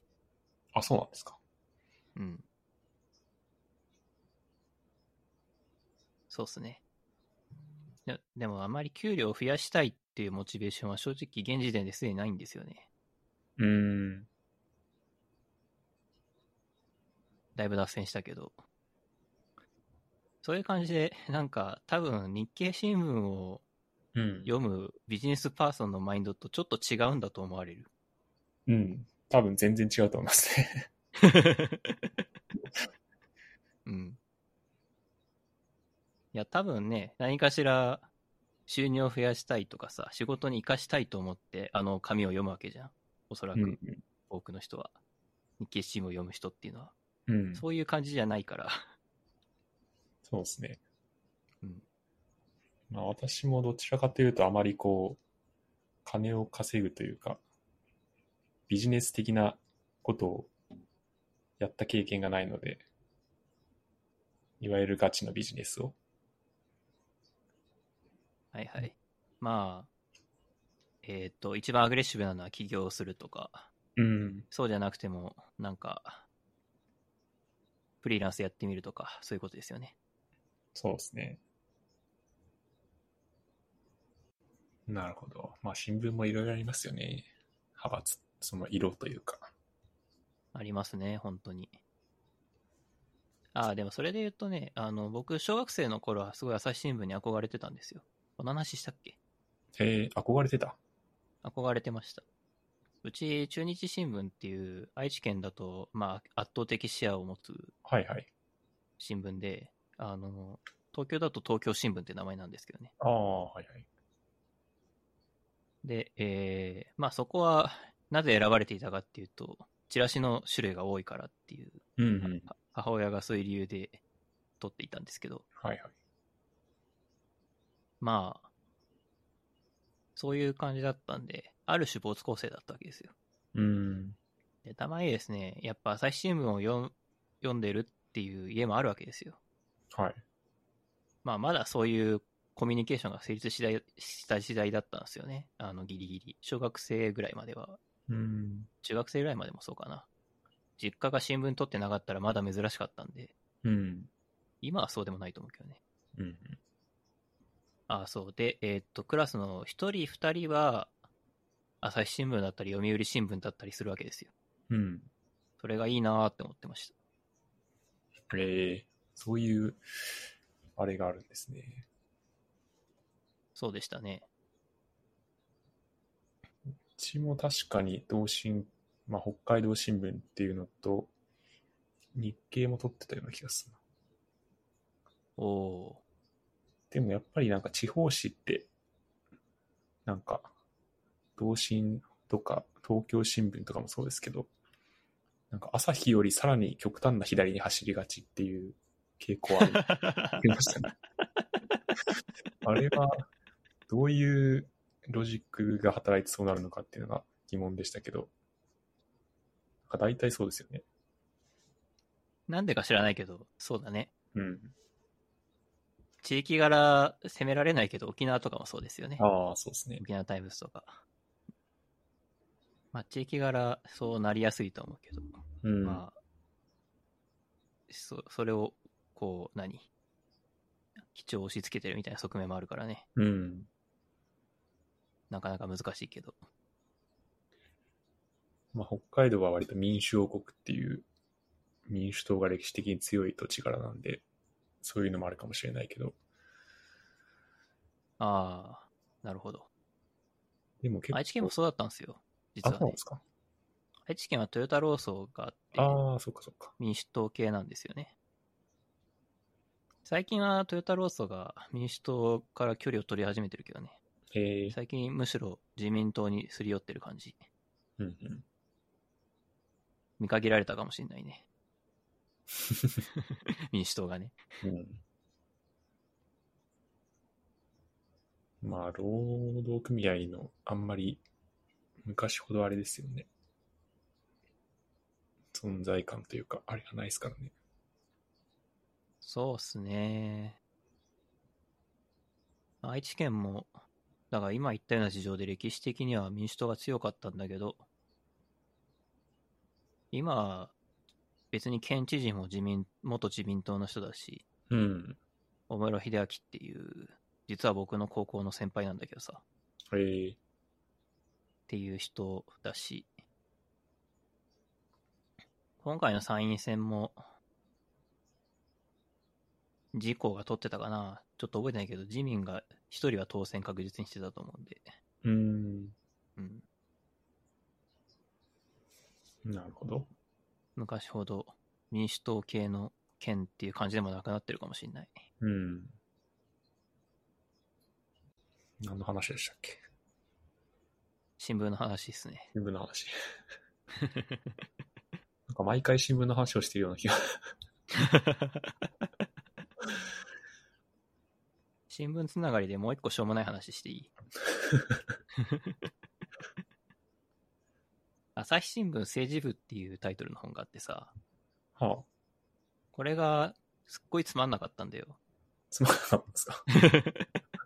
本をさ、全部読み終わって、つまんなかったなって思ったの初めてでさ、お普通さ、本はつまんなかったら全部読み終わらないんだよ。つまんないんだから。そうですね。全部読み終わってからつまんなかったなと思って。ああ、これ結構有名な人ですよね、鮫島博士って。あー、そうっぽい。あのー、出てくるエピソードエピソードはすごい面白いのよ。うん。あのー、政治家が出てきて、こう、ちょっと名前はちょっとど忘れしちゃったけど、なんか、えっ、と、夜のカラオケパーティーかなんかに付き合っていくと、そこで機嫌を取った記者が、あのーそ、その場でしか話さない裏情報を流したりしてくれるみたいな話とかがあってさあ、それがいいのかって話はあるけど、まあうん面白い、面白いことには面白いのよ、エピソードとしてね。うん。ただ、その、なんだろう、面白いのは、この人が触れ合ってきたというか、取材してきた人たちが面白いのであって、うん。この人が面白いんじゃないんだよね。うんうん。だから、その最後の方とか特にそうなんだけど、その人の考えとか意思とか、そういうのが出てくるんだけど、うん。そういうのはすっごい面白くないのよ。こんこんなの適当にノートさばくってたらいくいくらでも読めるだろうみたいな 本が、内容がすごいいっぱい書いてあってさ。へえ。なんか、それでこう、全部読み終わったんだけど、うん。つまんなかったなと思って、なるほど。っっていう感想に至った。ていうことは、その途中までの、その、この著者の主観が入るところまでは面白かったってことですかね。そうっすね。この人の政治取材経験とかは面白かった。うん。けどまあ結局最初からそうだったんでね、端々に入るその人本人の意見とか振り返ってみると今はこう思うみたいなところは全部面白くないんだよ、前半でやったら。それも結局エピソードすが面白いっていう。すごい才能ですね、それも。まあ、ああくまで僕の意見なんで、それあの、面白いと感じる人もいるとは思うんだけど、うん。僕は面白いとは思わなかったですね。ま僕あまあ、この人、あの、49歳かなんかで朝日新聞社を早期退職して起業しましたみたいな人だから、え。僕そんなエピソードはいっぱい聞いてるわけよ。大企業、そもそも今働いてる会社の社長が大企業を退職して起業してるわけだからさ、うん。その、なんだろう。そんなエピソード聞き飽きたわって感じなんで。うん。で、特に目新しいものもないからさ。話としては。うん。という感じでした。まあ、そうですね。記者だったら、なんかドキュメンタリータッチで事実だけを書いていった方が面白いかもしれないですね。そういう意味では。そうっすね。まあでも多分、この人が本当に書きたかったのは、その、吉田長所事件っていうのがあって、はあの、2014年に、えーっと、朝日新聞社が、これは誤報だったって言って、えーっと、社長が辞任したきっかけになった報道なんだけど、あ。うんうん。その、えー吉田長所の記事を、あ吉田長所っていうのは福島第一原発の所長の吉田さんの証言がまとまったドキュメントなんだけどね。はい。その吉田長所の、えー記事の 5, 5を出したデスクがこの鮫島さんだったらしいんだよね。ああ。そう。それで、まあ、社内政治的には失脚して、はいはい。どうこうみたいな、そういう話なんですよ。なるほど。だからこの人、だからこの人的にはこの人が経験したことを一冊の方にしたかったんだろうね。うーん。その自分の考えとかも含めて。うんうん。まあそれは理解できるんで。まあ、その話を聞くと結構面白そうな気はしますけどね。うん。そうなの。起きたこと自体は面白いというか、まあ読む意味はあると思うんだけど、まあ僕の、僕は総合的には面白くつまんなかったなって思ったね。うん。まあ、まあでも読めないことはないっていうことでもある。あの、僕は全部読んでる、読んだからね。うんうん。読めないほどつまらないわけではないです。なるほど。まあ、興味があれば。うん。面白そうだなという感じはしました。うん。でも最後まで読んで、いやー、つまんなかったなってなるの嫌ですね。その体験はちょっと得たくないな。珍しい経験だけどね。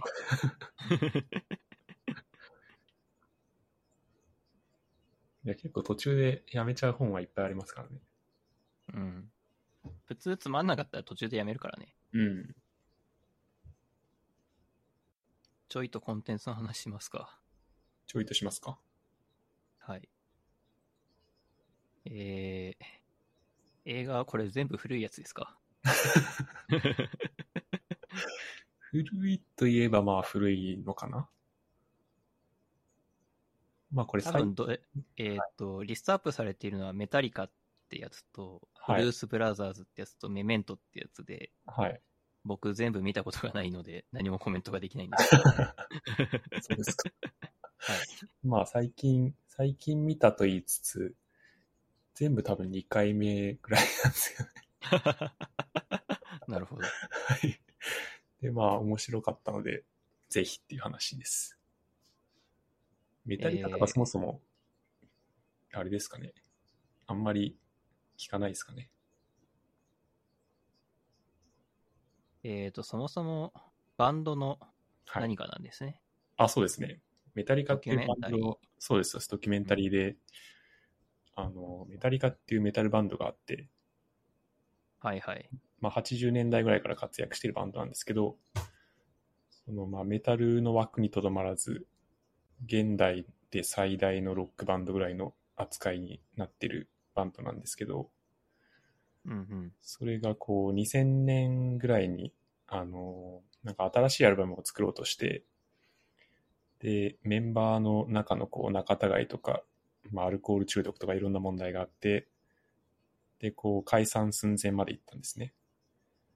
はいはい。そこからこう、いろいろこう、うまいことあれして、アルバムを作るまでに至り、で、最後こう、リリースされるっていうところまでを描いた映画なんですよね。へえ。なので、そのバンドの内実とか、こう、なんだろう、ツアーに回ってる時にこういう問題があってとか、まあ、スタジオで録音してる時に、いろいろこう、口論して出てったりとか、そういうのが全部録画あというか、撮影されているっていううんうん。映画ですね。ああ、完全に、その、本人たちで撮ったドキュメンタリーなんですね。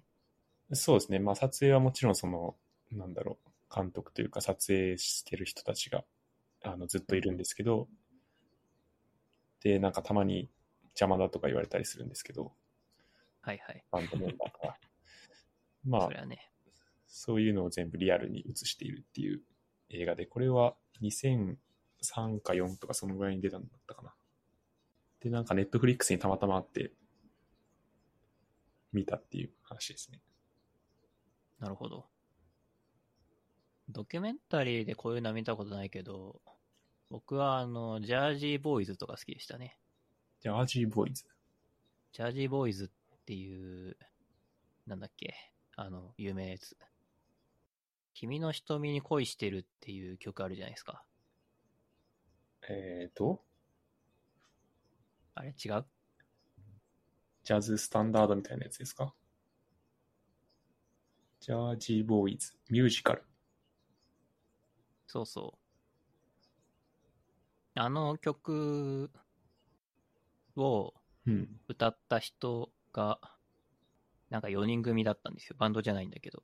うーん。それを描いた、こう、映画っすね。へえ。なるほど、なるほど。ブロードウェイでもやってたんですね。あと同じような系統だと、ボヘミアン・ラプソディとかがそうですよね。僕見てないけど、クイーンのはいはい。あれ見ましたド。キュメンタリー。そうですね。まあ、ミュージカル系がもし好きだったら、この二つ目に挙げたブルース・ブラザーズとかも結構おすすめですけどね。そうなんですか。はい。僕はミュージカルはララランドぐらいしか見てないんで、ああ。ララランドは名作ですよね。ララランドは良かったです。うんあとセッションかな。セッションもいいですね。セッションあれも同じ監督ですよね。監督同じですね、あれ。あの二つはめちゃくちゃ面白い。うん。確かに。このブルース・ブラザーズははい。どんな話ですか、これは、あの、完全になんかドキュメンタリーとかじゃなくてフィクションなんですけど、えっ、と、うんこう、刑務所を脱走して、脱走じゃないか、釈放されて出てきた兄弟がバンドメンバーをかき集めて、で、えーお金を稼いで、教会に寄付するっていう話ですね。簡潔に、簡潔にまとめると。最後、教会に寄付するの？そうですね。教会に寄付す、寄付じゃないか。あの、教会の代わ代わりに税金を納めるっていう話なんですけど。よりリアリティが増した。で、まあ、ミュージカルなんで、その合間にこう、いろんな音楽がかかるんですけど、はいはい。結構本物のアーティストが、あの、出演していて、まあ、ブルースに限らず、こう、ソウルとか、ロックとか、R&B とか、まあ、なんか有名どころだとレイ・チャールズとか、アレサ・フランクリンとか、が出てて、で、実際に自分たちでこう演奏というか、あの歌ったりするんですよね。なるほど、なるほど。そりゃあいいっすね。うん。音楽がすごくいいんで、サントラも出てて、いいですよ。なるほど。なんか、このビジュアルだけ見るとメインブラックみたいな見た目だけど、あ そうですね。サングラスかけて、そうです黒い服装してるんで。うん。で、まあ、ちょっと欠点としては、なんかカーチェイスがあるんですけど、はいはいそ。れが、アホみたいに長いっていう欠点があって、そうなんだ。うん、なんか、物語の随所でこうカーチェイスがあるんですけど、最後の方でこう15分ぐらいカーチェイスしてたりとか、そういう謎すの、ごいな。謎の演出があるんですけど、まあ、それを除けばかなり面白い映画ですね。アクションシーンが長い映画って、ダ作になりやすいんだけどね、普通。結構だれるっていうか見てて飽きますよね。うん。あんまり、そう。アクションシーンってしかも話は別に進まないからさ、そうそ本当に最後のさ、それこそスパイダーマンの最後の戦いみたいな時だったら、まあ、ある程度長いのはいいんだけど、う。うん。それでもそう何十、十何分もできないよね、多分、一つの戦いは。そうっすよね。うん。なんか、アトミック・ブロンドっていう映画があってさ、はシャーリーズ・セロンがひたすら男を殴る映画なんだけどさ。あれも長いんだよな、アクションシーンが。なんか、ワンカットですごい長い。一つのビルを上から下まで降りるみたいなシーンが確かあって、その、それこそ敵を殴りながら。結構最近の映画なんですね。2017。うん。そう、映画館で見たんですよ。うーん。映画館でそういう映画を見るの結構きついな。長いなーって思いながら見てました。その、そのシーンはね。はいはい。まあ、あの話は面白いんで、うーん。そそれだけじゃなかったですけど。なるほど。で、最後、メメントですか？あ、メメント。これも大昔に見て、これ2000年ぐらいの確か映画なんですけどね。おおで、最近久々になんかネットフリックスにあるのに気づき、見たんですけど、めちゃくちゃ面白かったですね。ー。うん。大体2000年ぐらいの映画って面白いよね。そうですね。わかるこの感じ。まあ、N 数がちょっと少ない感じはしますけど。マトリックス1とかがね、それぐらいだよ、例えば。うん。あと、まあ、前後で言うと、ファイトクラブとかも98年か7年ぐらいじゃなかったっけ？ファイトクラブ、ああ、そうですね。うん。とか、他にも多分いろいろあるんだけど、パパッと出てこないや。ファイトクラブ好きだったら多分メメントも結構面白いと思いますよ。おおそうなんですね。うん。しかもなんかテーマが割と現代的というか、まあ狙ってるかわかんないですけど、現代にも通じるテーマがありましたね。うんうん。あんまり言うとネタバレになるのであれですけど。なるほど。いやー、ちょっと、割とどれも面白そうですね。そうですよ。全部同時に見て。消化不良起こすよ。しかもまあまあ長いんですよね。メタリカとか2時間半ぐらいあるんで。長いななかなか。ブルース・ブラザーズも2時間超えだったような気がするな。私は、あの、私たちは大人っていう映画をこの間映画館で見てきました。うーん。それは、どういう映画ですか？いやー、恋愛映画です。おお。日本の映画ですか？日本の映画ですね。うんうん。まあ、あらすじというか話の始まりを言うと、あのーまあ、カップルがいて、うん。えー女の子が妊娠したってわかるんですよ。ほう。妊娠したって分かった後に、その、いろいろあって、その、なんか二人がすれ違っていくみたいな、なんかそういう話ですね。はいはい。あまりこう、読語感が良くない映画。ああ、そうです、そうです。うん。あのーなんだろうな、見たくないなって思いながら見る映画ですね。え見たくないなっていうのは事前に分かってたんですか？見たくないなっていうのは事前に分かってましたよ。いやー、分かってるんですけど、見ないといけない時っていうのがあるんですよ。ああ。そうかな。いやー、そう。いや、映画は戦いですからね。映画鑑賞は。あ、そうなんですか？そうなんですよ。あ、エンタメ映画を見るときは別ですよ。うん。あの、ここれ、新宿武蔵野館っていうミニシアターでやってるような映画なんですけど、うーん。そういうとこに行くときは、もう戦いですよ。ほう。誰との戦いですか？自分との戦いですね。あ、自分との戦い。そうなんですよ。こう、まあ、作品も難しいんだけどさ、大体。うん。なんか、それを見て、自分が何を感じるかっていうことに一番興味があるわけ。なるほど。エンタメはさ、別にその面白さはないしなくていいんですよ。うん。面白い映画を見て面白かったなって思えればそれでいいんだけど、うん。こういう、なんか、芸術作品とまでは言わないけど、ちょっと、ど、毒のある映画みたいなのは、こう、楽しむも楽しまないのも自分次第だからさ。うん。で自分の中身が空っぽだと、空っぽな感想しか出てこないんですよ。うん。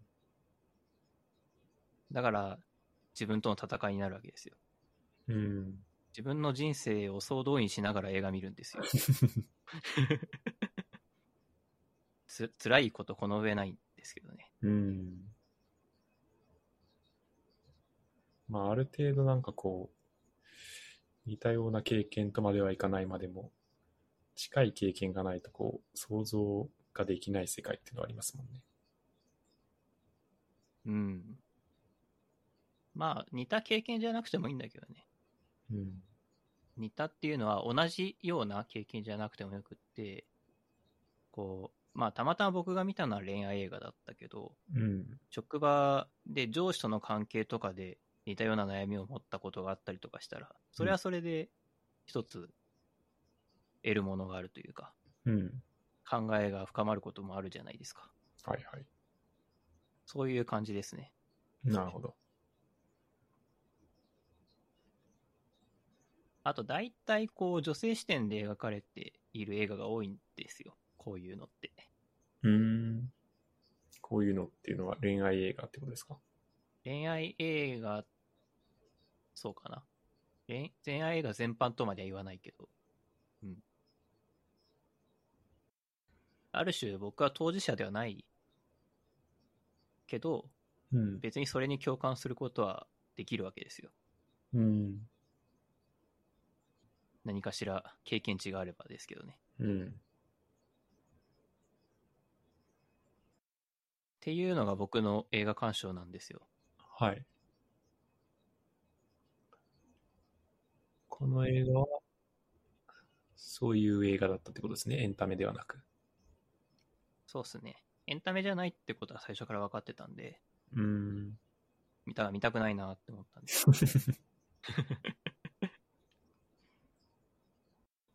いやー、これ言おうか迷ったんですけど、ええなんかちょっと言っちゃいますとですね、は。あのー最近、えー付き合っていた人と別れまして、あ、そうなんですか。そうなんですよ。えー、言おうかどうか迷っていたっていうのは、どちらかというと、ポッドキャストで流すかどうか迷っていたんですけど、まあ、まだ、相手は誰でもよかったんで、まだ流すとは決まってないですからね。あ確かに。いやー、その時にですね、うん。まあ迷うわけですよ、当然。うんうん。どうしようかなって思って、思っている時にこの映画の宣伝見かけたんですよ。おーああ。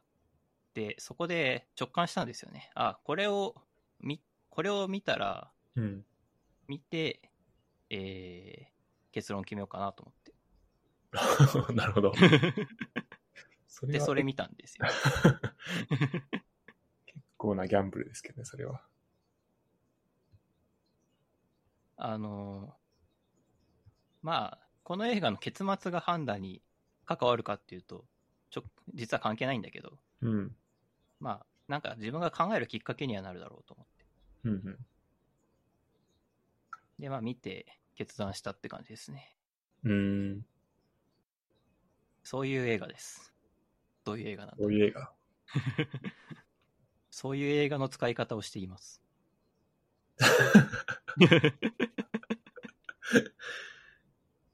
How to 映画の使い方。それを見て決めたってことは、もちろん相手には言ってないんですよね。あ、言ってないですよ。あなるほど。うん。そっか、映画にはそういう使い方もあったか。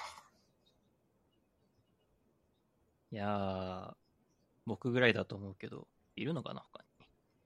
まあでもそれを見て決めようっていう人はそんなにいないかもしれないけど、何かのあれを見て、こう、決断に影響を与えるっていうか、まあ、決断の一押しになるとかっていうのは結構あるとは思いますけどね。うん。まあ、答えを探してっていうわけじゃないんだけど、なんか考える材料を探してみたいなうん。イメージですね。はいはい。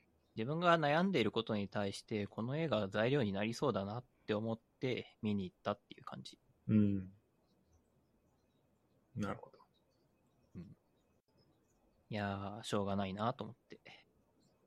しょうがないですか？まあ、しょうがないっていうのは見なきゃしょうがないといああ、なるほう意味ですね。なんかこう、何かしらの行動はしないと、ど。うん。こう、ただうだうだするだけになりそうだなって思ってたんで。うん。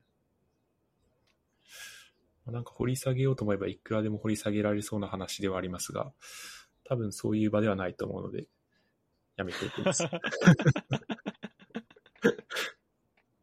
すごい空気を読むゲストですね。ゲストに空気を読ませる MC。これタイトルにしよう。ゲストに空気を読ませる MC。いいですね。はい。そんな感じです。なるほど。そういう生活を送ってたんですね。近況ですね。いいですね。あーちなみに仕事にはほぼ影響がありがたありがたいというか、なかったので、ほなかったっていうと嘘になるかな。ただまあ、別れる前の方が、なんか、うだうだしてましたね。うだうだっていうのは、なんか、仕事に身が入らんなっていう感じがしてましたね。う。えー、それまあ決まったら、き決まったらというか、もう決めて相手に言ったら、うん。まあ、向こうも納得してくれたんで、これでいいやって思って、なるほど。その翌日から普通に働いています。げ割と元気になりました。その悩んでた時期のどのぐらいの長さだったんですか？うーん、そんな長くなかったっすよ。2週間ぐらい。うーん。まあ、いろいろありますよね。いろいろありますね。いやー、より詳しいことが気になった人は、まあ、LINE とか知ってる人は連絡ください。飲みにでも行きましょいやー、福岡に来てくれたら飲みに行きたいんですけどね。う。あそうですね。前回の冒頭で喋ったけど、宇佐美さん福岡にいますからね。そうなんですよ。福岡を福岡行きたいですけどね。別に理由もなく。うん。もうちょっと涼しくなってからがいいけど。ああ、まあでも東京よりはいいと思うけどな。まあ、それも確かにそうかもしれないな。うん。過ごしさやすさという意味では。そうですね。まあ、9月とか10月とかにぜひぜひ。適当に行きたいっすね。割と、福岡は宇佐美さん以外にも会社の人がそこそこ住んでいて、そうですね。あの、日を合わせて行くと飲み会を開いたりとかも割とやりやすいので、そうです、そうです。いやー、そんな感じですかね。ですかね。そういや、あの、多分これを公開する頃には、もう発表されてると思うんで言っちゃうんですけど、はい。うちの会社から、とううちの会社のテックブログから、とうとうリサーチチームの記事が出ます。へえ、っていうのが告知です。すごい。えー、まあ、これを言ってしまうと、その記事を公開してからじゃないと、このエピソード公開できなくなるんですが、まあ多分大丈夫なんで、言いますけど、えー、音声感情認識。こうやって喋っている声から、あの、この人は今怒ってるとか、この人は今、あの、喜んでる、嬉しそうみたいなのを推定してくれるという、うん。そういうのを、えーうちの会社が開発しまして、まあ、うちの会、正確にはうちの会社と、えーとある大学の共同研究で、えー実現しまして、うん。これの技術詳細をうちの会社のリサーチチームの人が書いてくれたんで、まあ、概要欄に URL 貼っておこうと思うんで、ぜひ読んでみてください。あれはすごいっすよね。いやー、すごいっすよね。あの、うちの会社の真骨頂っていう感じがします。うん。ああいうの内製してるっていうのはなかなかないですよね。うん、そう思う。いや、アピールが下手なんですよ。ほんいや本当にすごいことしてると思うんですよ、僕。うん。あの、えー、まあ、 machine learning とか使って、えーっと、機能を提供してますなんて会社は今は山ほどあるし、あのそ、そんなんじゃもう差別化できないよっていうのはそれはそうだと思うんですけど、うん。うちの会社、その、論文を書く人と、機能を実装するプロジェクトをリードする人が一緒だったりするんだよね。意味がわかんない。今回のブログ記事書いた人なんだけどさ、あの、その、感情認識の機能とかの実、えー論文の強調に、をしたり、うん。えーだから強調するっていうことは当然データセットにモデル食わしてモデルを学習させてみたいなこともやるし、うん。えープロダクトが使えるように、その AWS のインスタンスでどうやって動かすのかみたいなセットアップもするし、うん。なんなら、その、プロダクトマネージャーの人とかと、その、プロダクトの、その仕様としてはどうあるべきかみたいな調整をしていたりもするみたいな。何者なんだこの人って感じです。本当に。い超人ですね。や、本当に、超人ですよ。うちの会社超人がし、あの、5、6人いるから、おかしいんですよ。会社、超人か超人じゃない人かしかいないですからね。本当にね、基本的には。超人じゃない人のレベルもまあまあ高いと思うんだけどね。そうですね。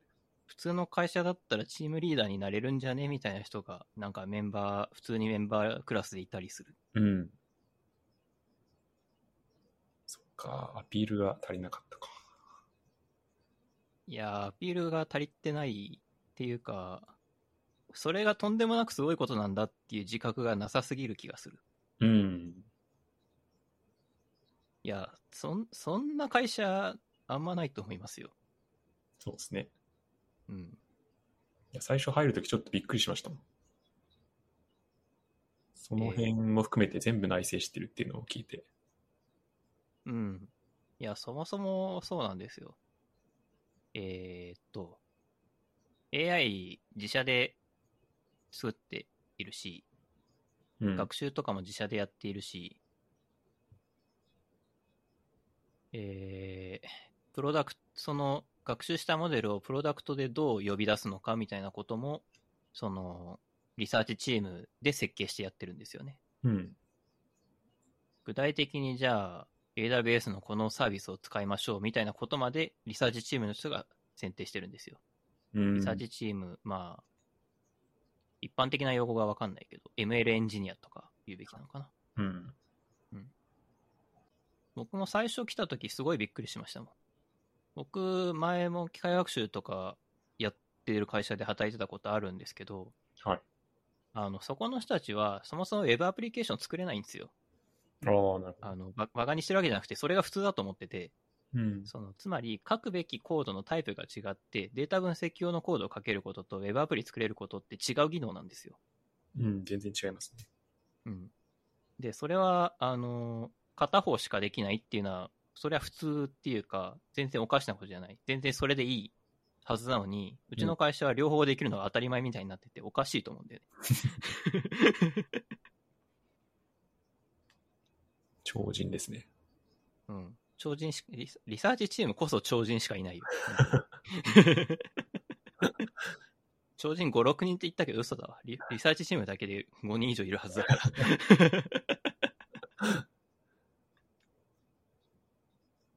超人のみによって構成されるチーム。いや本当おかしいと思うなはい。なんで皆さん、弊社入ってください。名前は言わないあの会社に。言わない。名前は言わないけど。あの、概要欄にリンクは貼ってあるので、名前はわかると思います。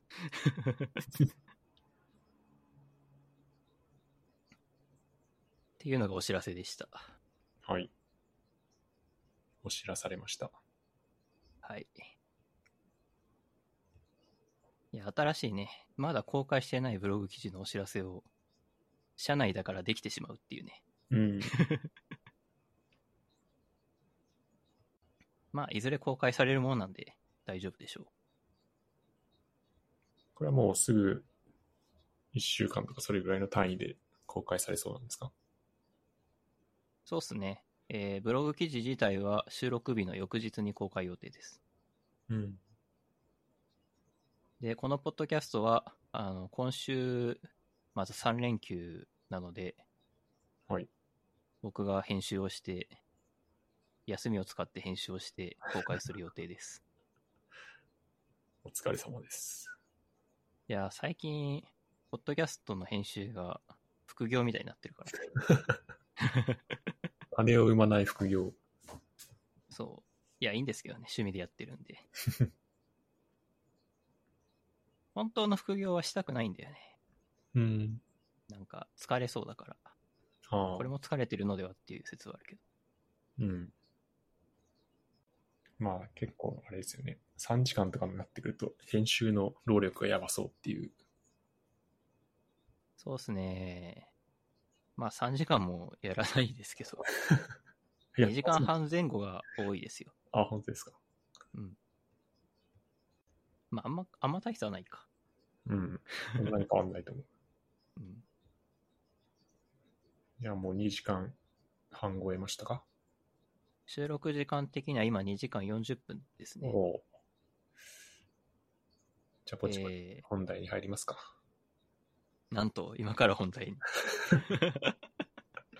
完全にお知らせして終わるモードだった。まあ、本題は今度にして終わりますか。そうっすね。えー、本題は、本題は深掘り FM でフロントエンドの歴史が要約されていたことなんですけど、また次回話しましょう。そうですね。多分次回話さないけど、いや、あれは確かに面白かったですね。そう、あれいい回でしたね。うん。あの、僕も SSR、SSG ぐらいまでしかよく知らなかったんで、その後の動きがすごいなと思いました。ああ。 React server component とかですね。はいえーそんな感じかな。はい。では、終わりましょうか。はーい。えーっと、終わりに何を言うかと、あ、お知らせ、宇佐美さん何かあります？お知らせはないです。わかりました。はい。はい、えーこの番組は、えー、Spotify、Apple Podcast などなどで聞くことができます。えーお使いのアプリでフォローお願いします。えーそれから、Google フォームでお便りを募集しています。何かご意見、ご感想などあれば、ぜひ投稿ください。概要欄に、えー URL が貼ってあります。そんなとこですかね。えー今回も最後まで聞いていただきありがとうございました。今回のゲスト、宇佐美さんでした。どうもありがとうございました。はい、ありがとうございました。